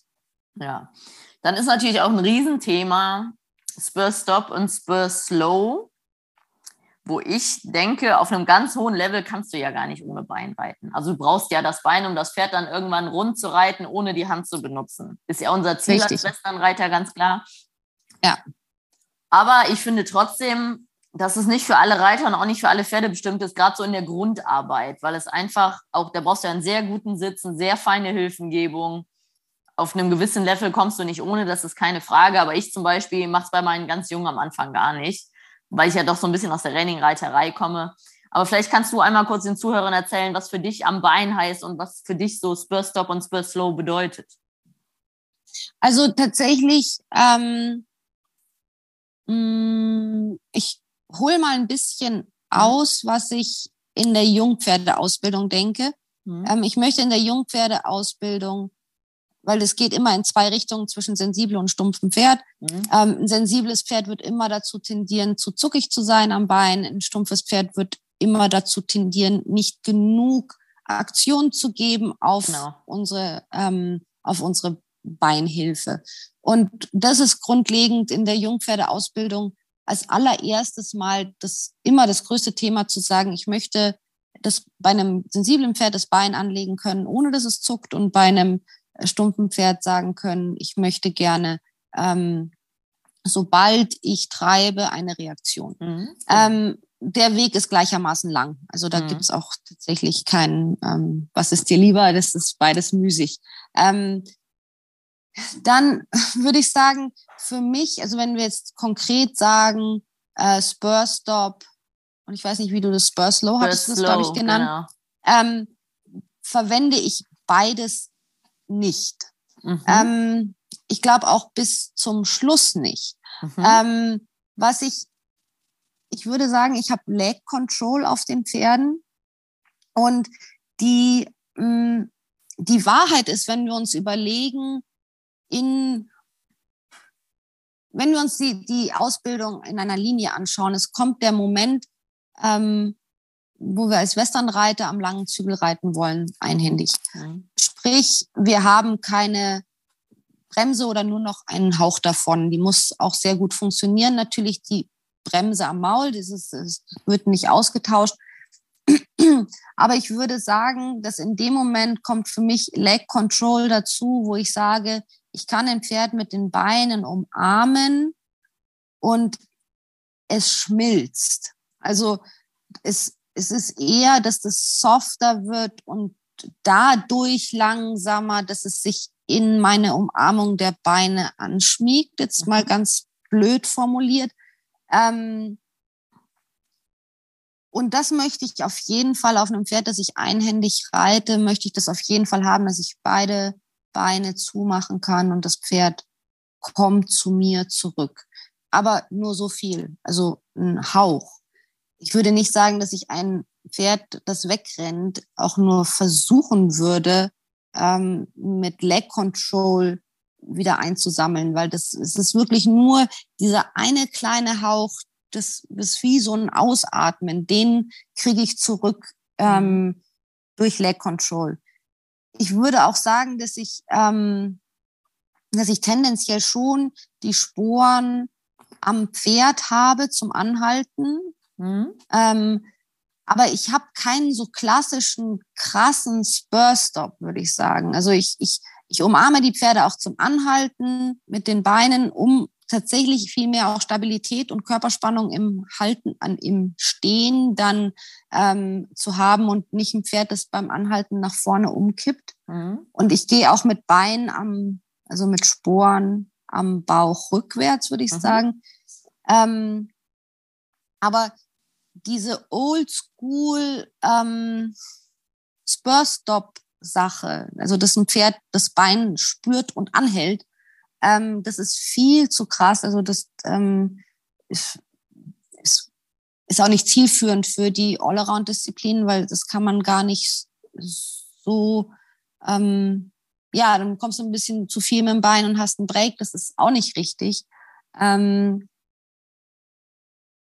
Genau, aber da ist eben genau der, der schmale Grad, würde ich sagen, ähm, zu sagen, okay, ich möchte gerne das Mühe einer Bremse am Bein haben, Mhm. Ähm, wenn ein Pferd einhändig, also wenn ich so weit bin oder wenn mir so langweilig ist, dass ich ein Pferd beibringe, ähm, einhändig am langen Zügel zu laufen, habe ich ja auch schon Körperspannung und Dynamik und das Pferd ist gesetzt und befindet sich eigentlich idealerweise sowieso in einer getriebenen Bewegung.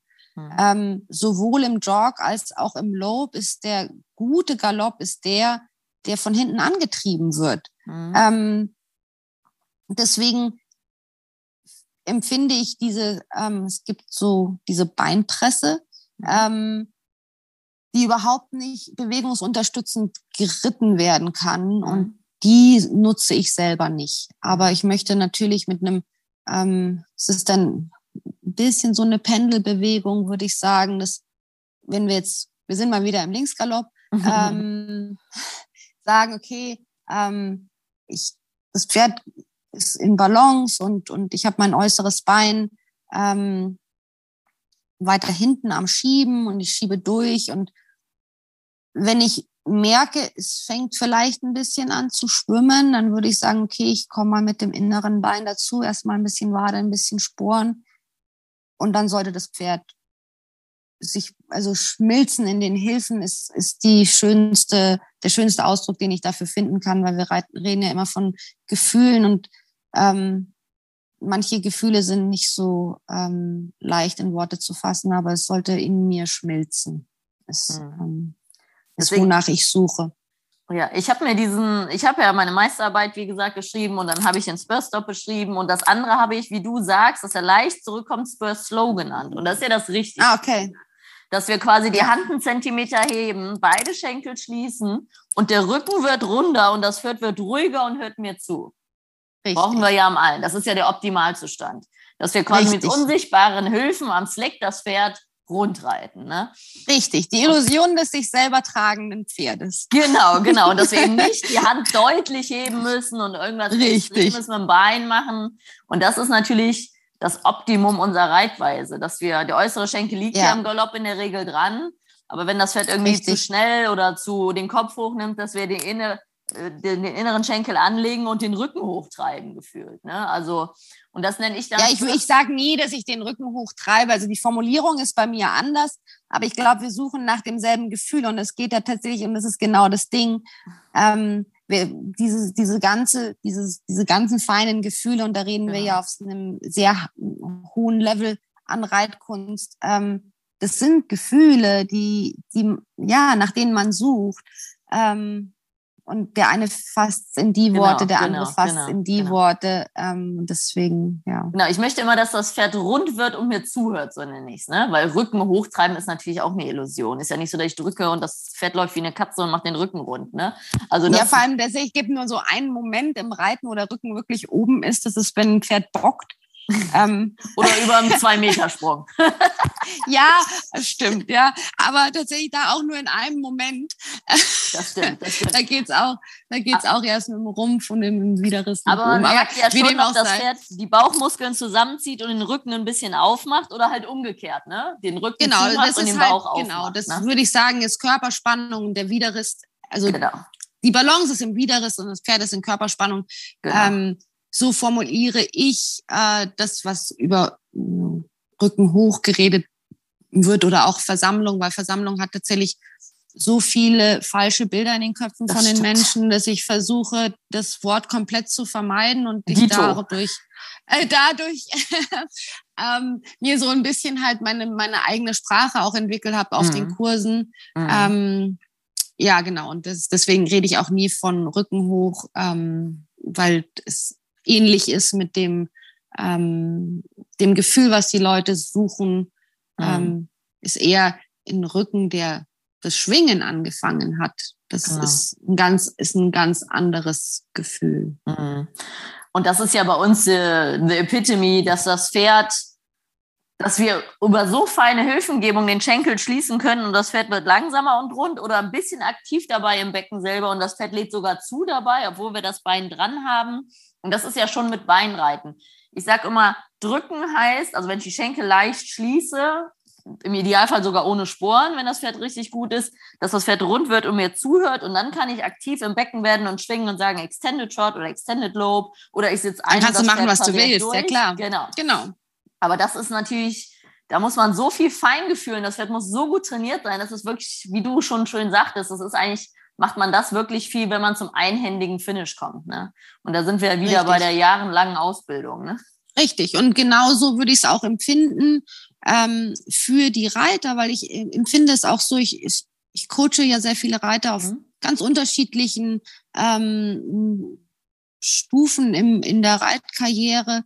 Ähm, und da würde ich sagen, hat auch alles sein, ähm, seine Zeit, sowas zu lernen. Ähm, das ist nicht gut, wenn ein, ein Reitanfänger lernt, Burstop bremst. Also das finde ja. ich nicht korrekt und genauso schlecht finde ich es auch bei einem Jungpferd. Es kommt ähm, auf dem Weg zum Endprodukt, könnte man sagen, mhm. ähm, werden die Hilfen immer feiner, immer detaillierter, ähm, was eine Riesenherausforderung fürs Pferd ist und auch für den Reiter. Also wenn es jetzt ein Amateur-Schüler ist, ist das gleichermaßen eine Herausforderung, dem das beizubringen, als es vorher eine Herausforderung war, ähm, es dem Pferd beizubringen und man muss mit beiden gleichermaßen geduldig sein. Man kann es nicht vom Pferd erwarten, dass es sofort ähm, das lernt und vom Reiter halt auch nicht. Ja, ja, auf jeden Fall. Also ich sage immer, wenn wir ein Prozent am Tag lernen würden, wären wir in 100 Tagen fertig, ne? ja, genau. Aber ja, es ist, es von, von 10.000 ist nicht möglich. Ne? Und dann gibt es auch noch mhm. Rückschritte zwischendurch, ne? Stimmt, ja, ja genau. Ist, bin ich langweilig. Das stimmt. Ja, dann kommen wir noch äh, zum Turnierreiten, wie du gerade noch schon gesagt hast. Ich sehe dich ja, also wir sehen uns ja eigentlich, ich bin ja nicht ganz so viel in Bayern unterwegs, du bist ja immer viel in Kreuz, wir sehen uns immer auf der EM jedes Jahr. Da bist du immer mit deinen tausend gut geschminkten, hübsch aussehenden Amateur- Youth Girls. Oh, danke schön. Ja. und natürlich auch, auch reitend. Ja. ja. ähm, Vielleicht kannst du mal so kurz so ein bisschen was so, so, so zum Turnierablauf sagen. Wie, wie läuft denn so eine EM für dich? Wie kriegst du das organisiert? Uns mal grob mitnehmen. Es ist, es ist anstrengend, würde ich sagen. Es ist immer ähm, eine Ausnahmezeit. Also ähm, manchmal weiß ich auch nicht, wie ich es körperlich schaffe, weil es wirklich lang. Die Tage sind sehr lang ähm, und es sind viele Tage am Stück. Deswegen ähm, ja, und jeder Tag ist auch ein bisschen anders. Grundsätzlich würde ich sagen, ähm, je nach Zeitplan, also immer die Sachen, die am nächsten Tag geschaut werden, werden am Tag davor geübt. Mhm. Also ich gehe davon aus, dass die Sachen, die ähm, oder die Disziplinen, die ich showe oder auch ähm, meine Girls ähm, wobei ich habe ja auch Männer im Team, deswegen muss ich sagen, meine Schüler ähm, äh, reiten, die, ähm, die können, also die sind abfragbar. Also da muss man jetzt nicht generell drüber reden, wie, ähm, wie geht Showmanship oder was ist die Anforderung für eine Horsemanship. Ähm, sondern dann werden mache ich halt Practices, ähm, und genau, und dann am nächsten Tag ähm, geht's los. Es ist generell so, dass sich die ähm, Kunden ähm, selber drum kümmern, dass die Pferde, ähm, falls sie es brauchen, vorher longiert worden sind, dass die ähm, ja, dass die Schweife gewaschen sind und dass die Pferde sauber sind. Das ist jetzt ähm, nichts, was auf meiner To-Do-Liste steht.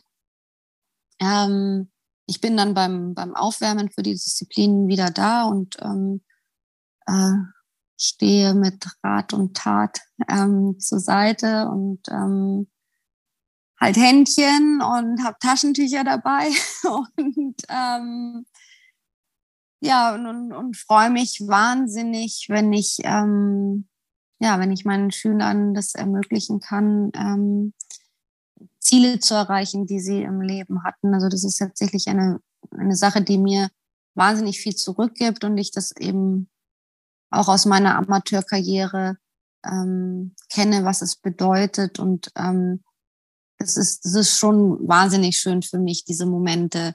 Ähm, und dafür, dafür lebe ich es ähm, auf jeden Fall. Und ähnlich ist es tatsächlich auch mit den Pferden, die ich showe. Ähm, da freue ich mich dann fürs Pferd und die Besitzer. Und ähm, das sind, es sind natürlich immer, ich meine, klar, gewinnen ist immer schön, ja, also wenn die Sonne scheint, ist auch ähm, einfach glücklich zu sein. Und es gibt natürlich auch Momente auf Turnieren, die sind, ähm, ja, die, ja, die sind halt dann ein bisschen bedrückender, ähm, wenn es halt nicht so funktioniert oder was, ähm, ja, was passiert, was äh, man halt nicht wollte, dass das passiert, aber es gehört alles dazu und es gehört alles zum Wachsen dazu, sowohl in einem Moment der ähm, Euphorie sich freuen zu können und in einem Moment, wo ähm, ja, wo es halt nicht sein sollte, trotzdem zu lächeln und zu sagen, okay, ich werde wiederkommen.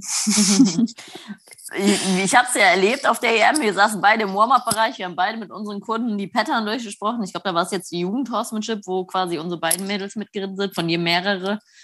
Vielleicht mhm. kannst du kurz was zum Feedback sagen, weil ich habe es in Amerika unheimlich oft gesehen, wo ich sehr enttäuscht war, dass sie den Kunden gar kein konkretes Feedback gegeben haben. Also bei mir, ich sage immer, was gut war, ich sage aber auch, was nicht gut war und je nachdem üben wir das sogar sofort nochmal, weil ich möchte ja tendenziell dass Fehler passieren ist ganz normal, aber dass es einem bewusst wird und dass man es vielleicht für die Zukunft etwas verbessern kann. Wie, wie, wie gibst du da so Feedback? Sofort deinen Reitern oder erst später oder wie machst du das? Also auch da Plan A, Plan B.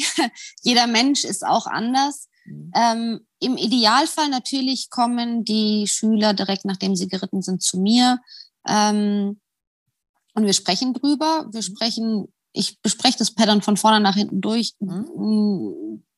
mit den guten Sachen, mit den nicht so guten Sachen. Ähm, ja, und also das ist, ist schon so, dass es, äh, dass ich direkt Feedback gebe und das ist auch wichtig, weil es ähm, der schönste, der, der schönste Spruch, den man so sagen kann, der aber sehr schwierig zu verfolgen ist, ist, man reitet immer fürs nächste Turnier. Mhm. Also, dass es immer eine Übung fürs nächste Mal ist und man natürlich sich immer Hausaufgaben abholt. Natürlich möchte man sich auf der EM möglichst wenig Hausaufgaben abholen. Aber es, es passiert natürlich und da kann man ja auch sagen, okay, das ist unsere Hausaufgabe für den Winter und da arbeiten wir für nächstes Jahr dran.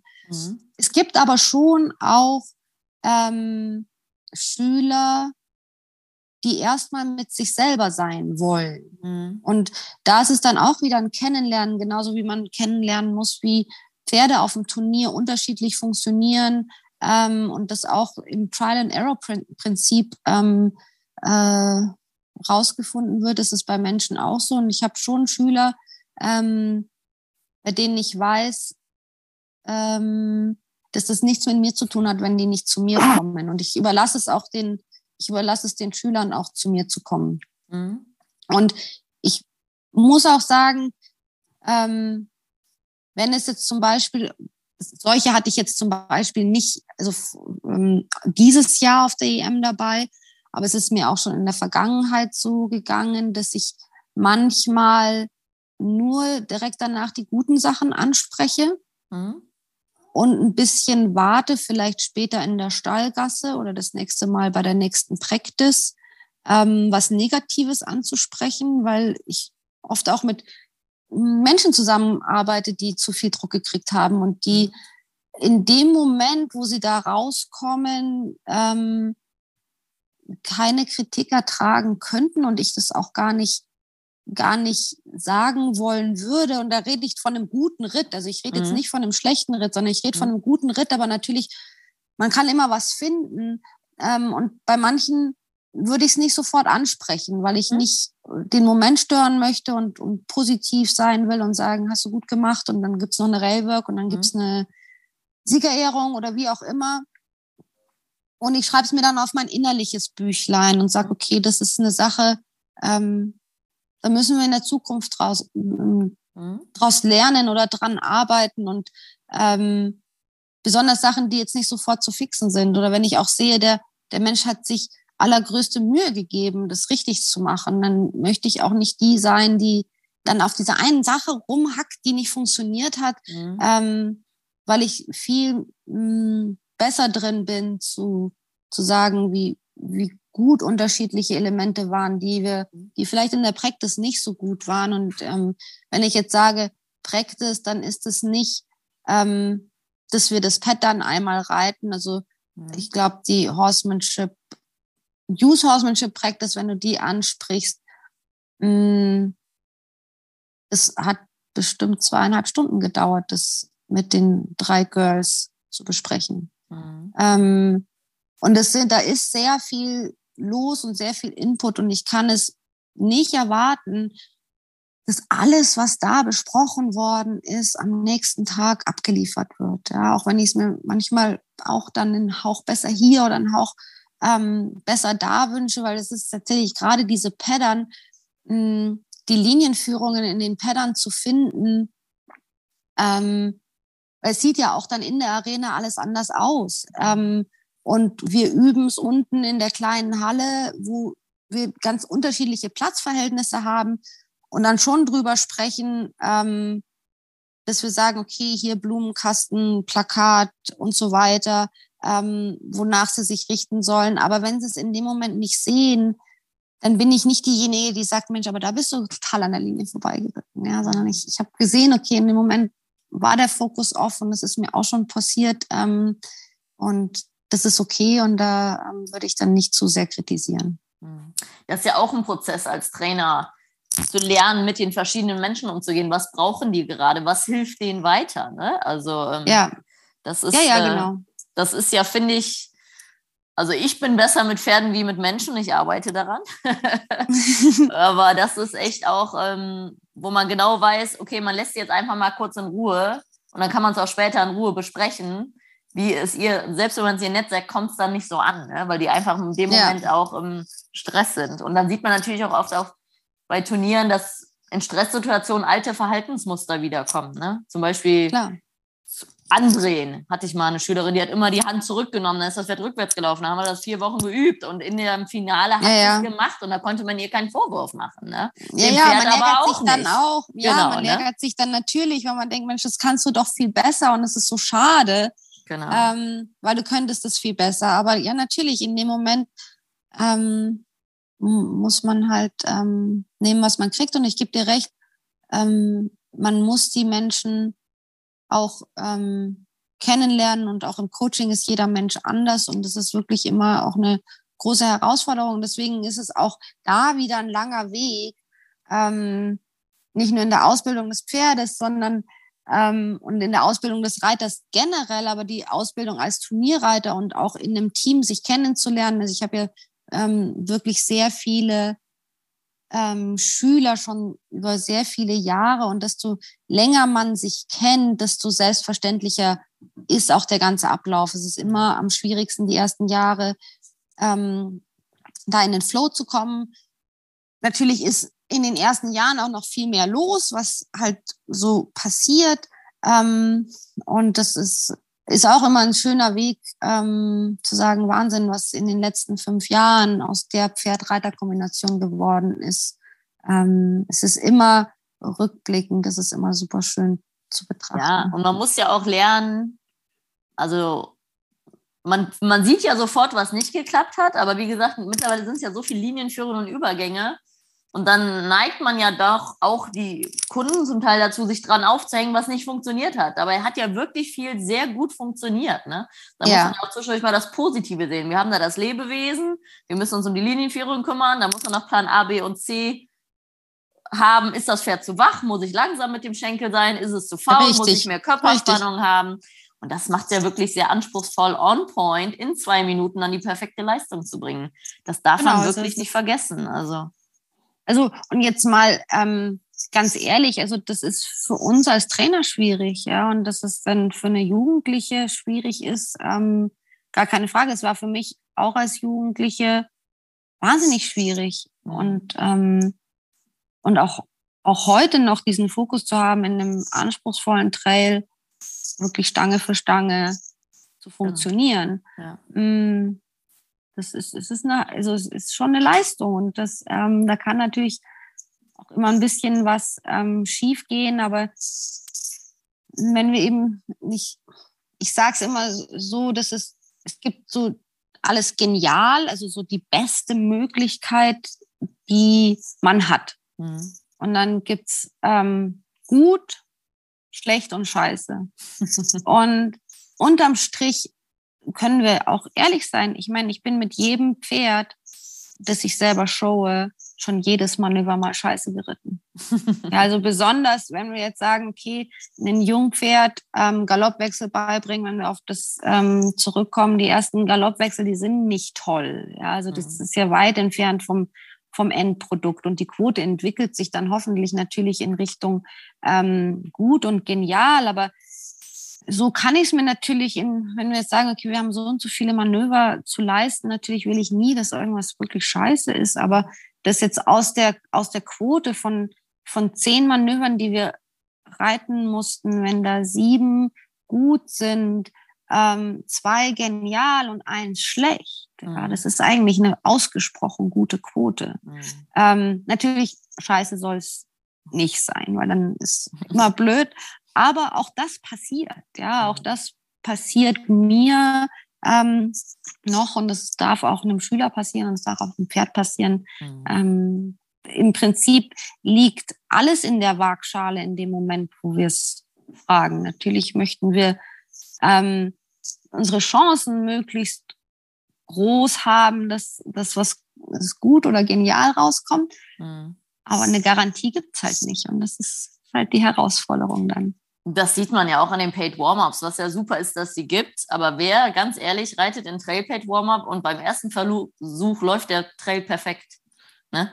Das ist ja so, hm. die Leute sind ja dann auch auf äh, nicht ehrlich oder realistisch, nennen wir es mal so. Es ist ja nicht so, dass es zu Hause beim ersten Versuch sofort perfekt geklappt hat. Wie du sagst, nie. mit der Horsemanship ja. hat man zehn Manöver und dann muss man die erstmal aneinander ketten und einzeln üben und dass die dann aber zehn hintereinander, da brauchst du schon viele Durchläufe, damit sie immer alle gut sind oder zwischen normal und gut. Ne? Das ist, ja, ja. ja da sind wir Profis, glaube ich, realistischer und auch spontaner im Umswitchen zu Plan B und C, weil wir natürlich mehr Erfahrung Richtig. haben. Das ist ja auch Ja, ja, klar. Und, und es uns halt auch nicht so zu Herzen nehmen, wenn es jetzt nicht ähm, das goldene Ei war, sondern sagen, ja. naja, es war, war gar nicht so schlecht, mach weiter und nächste Manöver, das kann ich eigentlich noch besser. Das zeige ich euch jetzt mal. Ja. Genau, ich meine, wir haben ja auch die Erfahrung, wir haben ja schon alles ja. erlebt, von Scheiße bis genial. Ne? Und dieses, ja, genau. Äh, genial, wie weit dieser Weg ist, das wissen wir ja wirklich. Ne? Und, ja, ähm, stimmt.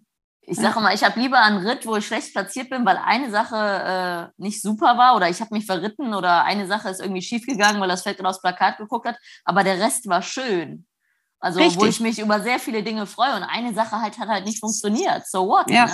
Der Rest war super. Ja, ich habe da auch überhaupt kein Problem. Also da sehe ich manchmal, ähm, ja, ich, ich bin zufrieden mit, mit der Leistung. Das ist ja auch immer, die, die Frage ist auch immer, ich meine, ich weiß ganz genau, wo ich mit diesem Pferd gerade stehe und aus welchem genau. Grund ich gerade diese Prüfung mache, ob es zum Üben ist. Ich gehe auch nicht jede äh, Klasse immer, um zu gewinnen, sondern es ist sehr viel vorher üben. Natürlich auf den großen Turnieren gehe ich jetzt keine Klasse zum Üben. Ähm, aber wenn ich, wenn ich sage, okay, ich habe ich hab vernünftig ähm, eine gute Quote gehabt für dieses Pferd, für den aktuellen Ausbildungsstand, bin ich immer zufrieden, jetzt unabhängig von der Platzierung, weil die mhm. Platzierung mhm.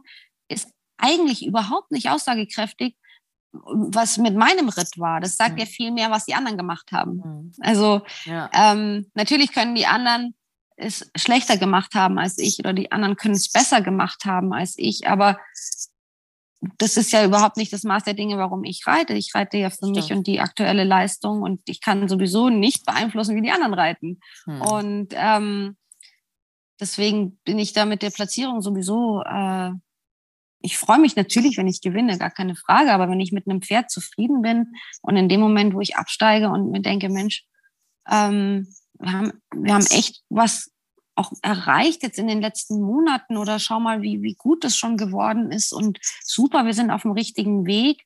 Ähm, ich freue mich aufs nächste Turnier. Ja, da ist alles, da ist alles richtig, mhm. wenn man sich freut, das wieder zu machen und ähm, dann wird's auch. Und manchmal dauert's, ähm, dauert's länger, manchmal ist der Weg steiniger, mhm. ähm, aber es ist immer, es ist immer schön. Mhm. Ja, ich freue mich immer total, wenn das Pferd so gut läuft, wie es kann. Also, und oft können sie es ja noch nicht ganz gut, geschweige denn in mehreren Richtig. Disziplinen. Und wenn das Pferd in der Junior jetzt mal ungelogen, in der Junior können sie es noch gar nicht gut. Ja, genau. Also, also es ist das, ja noch Junior. Genau, also wenn das zu Hause so gut läuft wie am Turnier, dann bin ich ja ultra happy. Also wenn, wenn die ja, das so wäre ja, also wenn, wenn das, wenn, wenn das, also das tatsächlich, wenn sie so auf dem Turnier laufen würden wie zu Hause, das habe ich mit Juniorpferden selten, muss ich ja. sagen. Also das sind immer so die, die kleinen Einbußen wegen dem Blitz oder wegen ähm, ja, und also wenn wir jetzt gerade Trail sagen und du das auch sagst mit dem Paid Warm-up, ähm, das ist äh, in dem Junior Trail, das ist wahnsinnig, die Trails sind wahnsinnig schwierig. Du kommst da rein mit diesem jungen Pferd und sind so viele Stangen. Ähm, es ist eigentlich gar nicht zu erwarten, da keinen Fehler zu machen. Also so gehe ich inzwischen Mal in den Junior Trail. Ne? Ja, genau. Machen wir mal Stange für Stange und am Schluss schauen wir mal, ähm, äh, ja, wie, wie wir es leisten konnten, weil es ist einfach noch nicht äh, so zuverlässig, dass ich davon ausgehen kann, ähm, dass es permanent abfragbar ist. Ja, ja, genau. Ja. Ist ja auch dann, wie gesagt, da hat man ja auch Glück und Pech. Manchmal rettet einen das Pferd, gerade wenn du unerfahrene Schüler auf erfahreneren Pferden hast. Aber manchmal machst du auch alles richtig und das Pferd guckt sich halt gerade das Banner an oder das Kind an, was ja. vorbeiläuft und dann kommt ja. der Übergang zu spät. Ne? Und das ist ja halt der Faktor Lebewesen und deswegen muss man unserem Sport ja zufrieden mit seiner Leistung und der Entwicklung sein weil ähm, kann, du kannst Glück und Pech haben, dass der Richter es gesehen hat oder nicht gesehen hat in der Hand hat. Das ist einfach, man muss Ja, genau. Also da ist das, genau, man muss zufrieden sein und dann, mh, mm, dann macht man es auch gerne. Also das ist ja genau die, die Sache, wenn, wenn man nur zufrieden ist, wenn man einen Pokal in der Hand hält, mh, mm, dann wäre ich auch sehr wenig Tage im Jahr zufrieden. Ja, also viel, viel mehr Tage. Ähm, bin ich zu Hause und arbeite an etwas und, und bin happy, dass es weitergeht und ja. ähm, möchte, dass, dass das auch zufrieden ist für mich. Also dass, ja. es, äh, dass, dass ich eine zufriedene Leistung jeden Tag ähm, mit mir selber habe und, und glücklich sein kann. Und das sollte möglichst äh, unabhängig von einem Pokal sein. Ja, absolut. Also ich reite wirklich gern Turniere, weil ich es schon schön finde, auf irgendwas hinzuarbeiten. Aber ähm, mein Leben hängt nicht davon ab, das Leben meiner Kunden hängt nicht davon ab und von den Pferden schon gar nicht. Ne? Ja, richtig. ja, das ist genau. schon mal das Schöne. Ja, dann haben wir, also ich könnte, glaube ich, noch zehn Stunden mit dir sprechen, aber wir müssen das vielleicht noch vielleicht mal irgendwann wiederholen. Wir noch eine dritte Folge machen.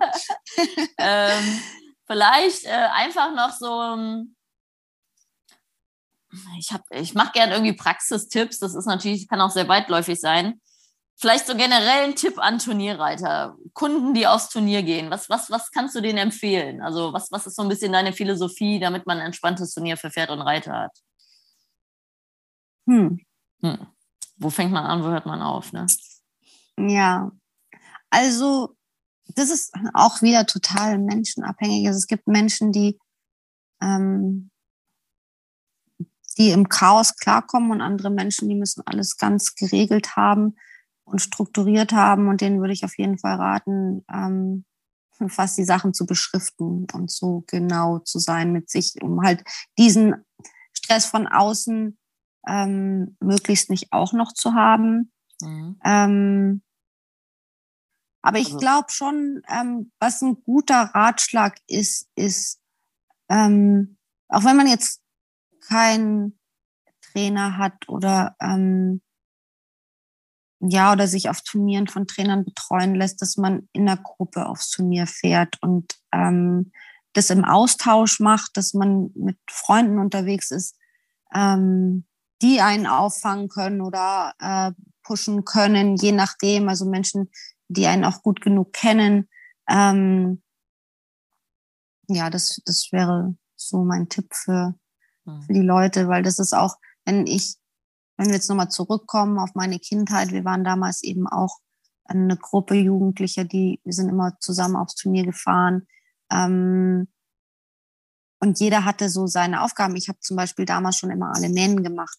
Mhm. Ähm, und an, andere haben das Silber geputzt und andere haben Einstreu organisiert. Also da gab es dann die unterschiedlichen ähm, Aufgaben, die man sich geteilt hat. Und das ist wirklich eine, ähm, ja, eine schöne Gruppe zusammengewachsen. Und ähm, das war dann auch Freunde treffen und Spaß haben. Das ist auch so wichtig ähm, für mich auf den Turnieren.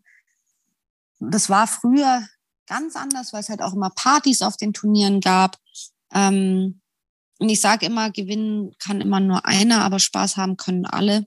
Mhm. Und ähm, das ist so mein großer Ratschlag zu sagen, so schwierig es ist, das ist wahrscheinlich viel schwieriger, als ähm, sich gut für ein Pattern vorzubereiten, ist zu mhm. sagen, ähm, schaut, dass ihr, schaut, dass ihr Spaß habt auf den Turnieren und dann kommt man auch gern wieder, egal ob man jetzt gerade einen tollen Ritt hatte oder eben nicht so toll. Ja. Das stimmt. Gerade die Amateure und Jugendlichen, die machen es ja zum Spaß. Das wird oft vergessen. Ne?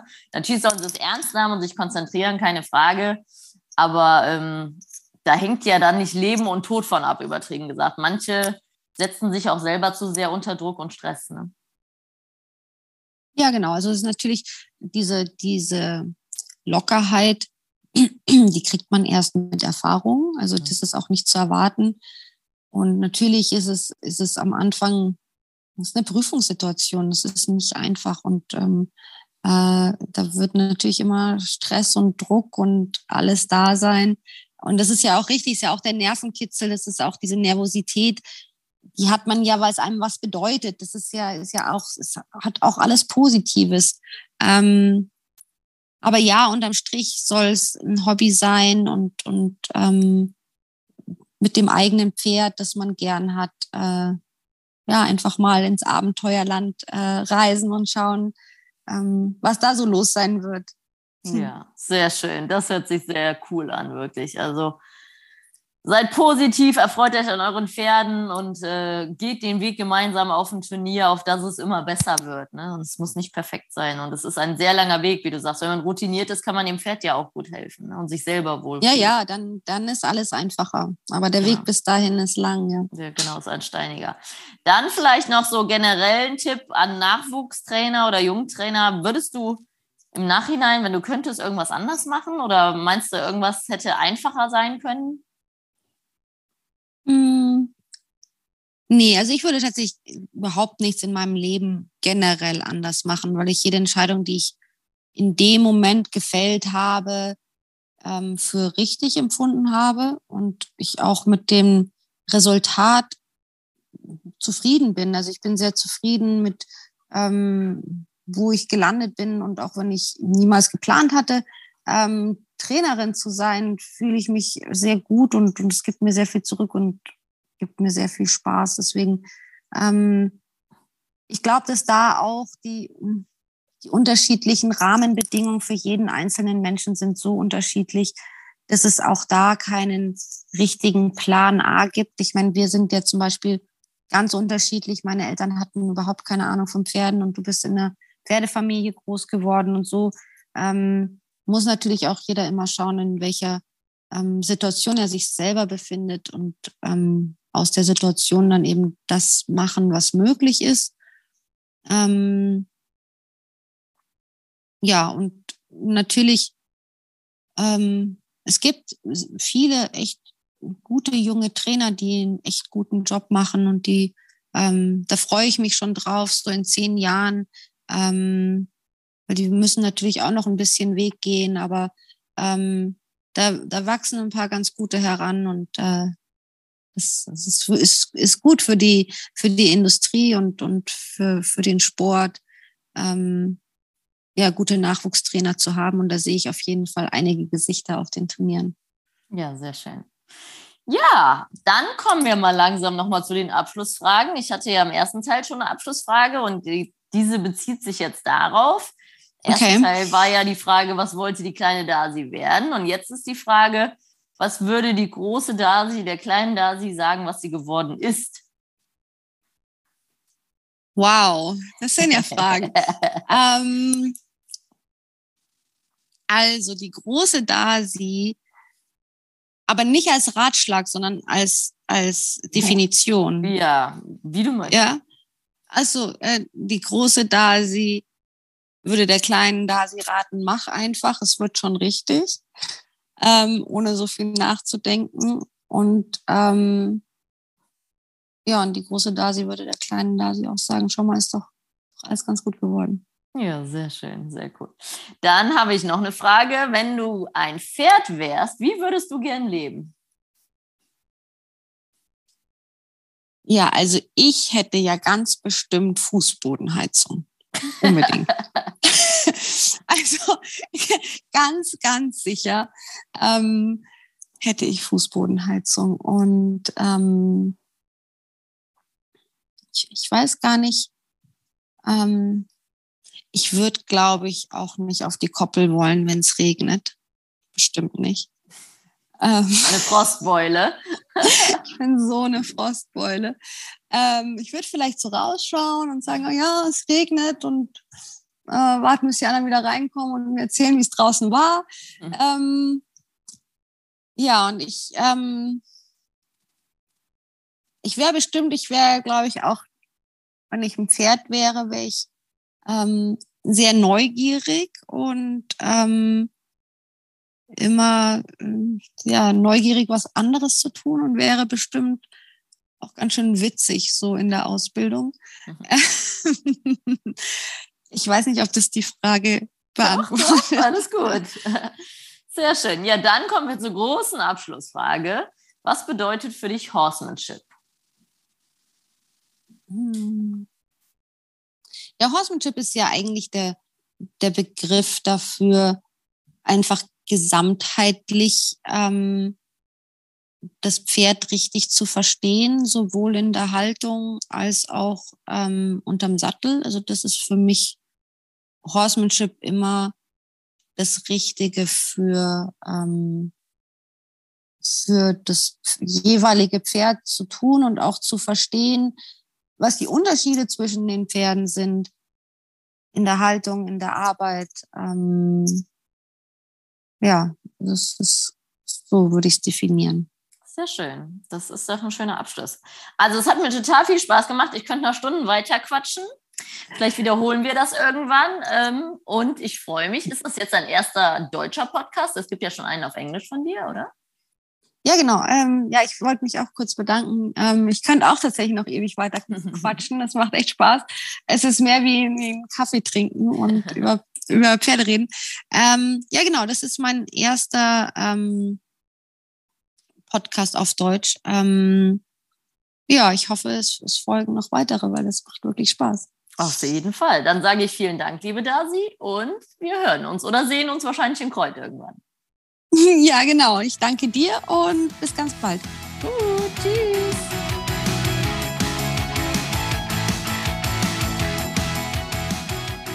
Hey, ich hoffe, du fandest diesen Pro Horse Talk genauso interessant wie ich. Wenn du noch mehr Infos brauchst, schau doch einfach mal vorbei auf meinen Seiten bei Instagram, Facebook oder unter leckebusch.com. Thanks for listening. Pro Horse Talk.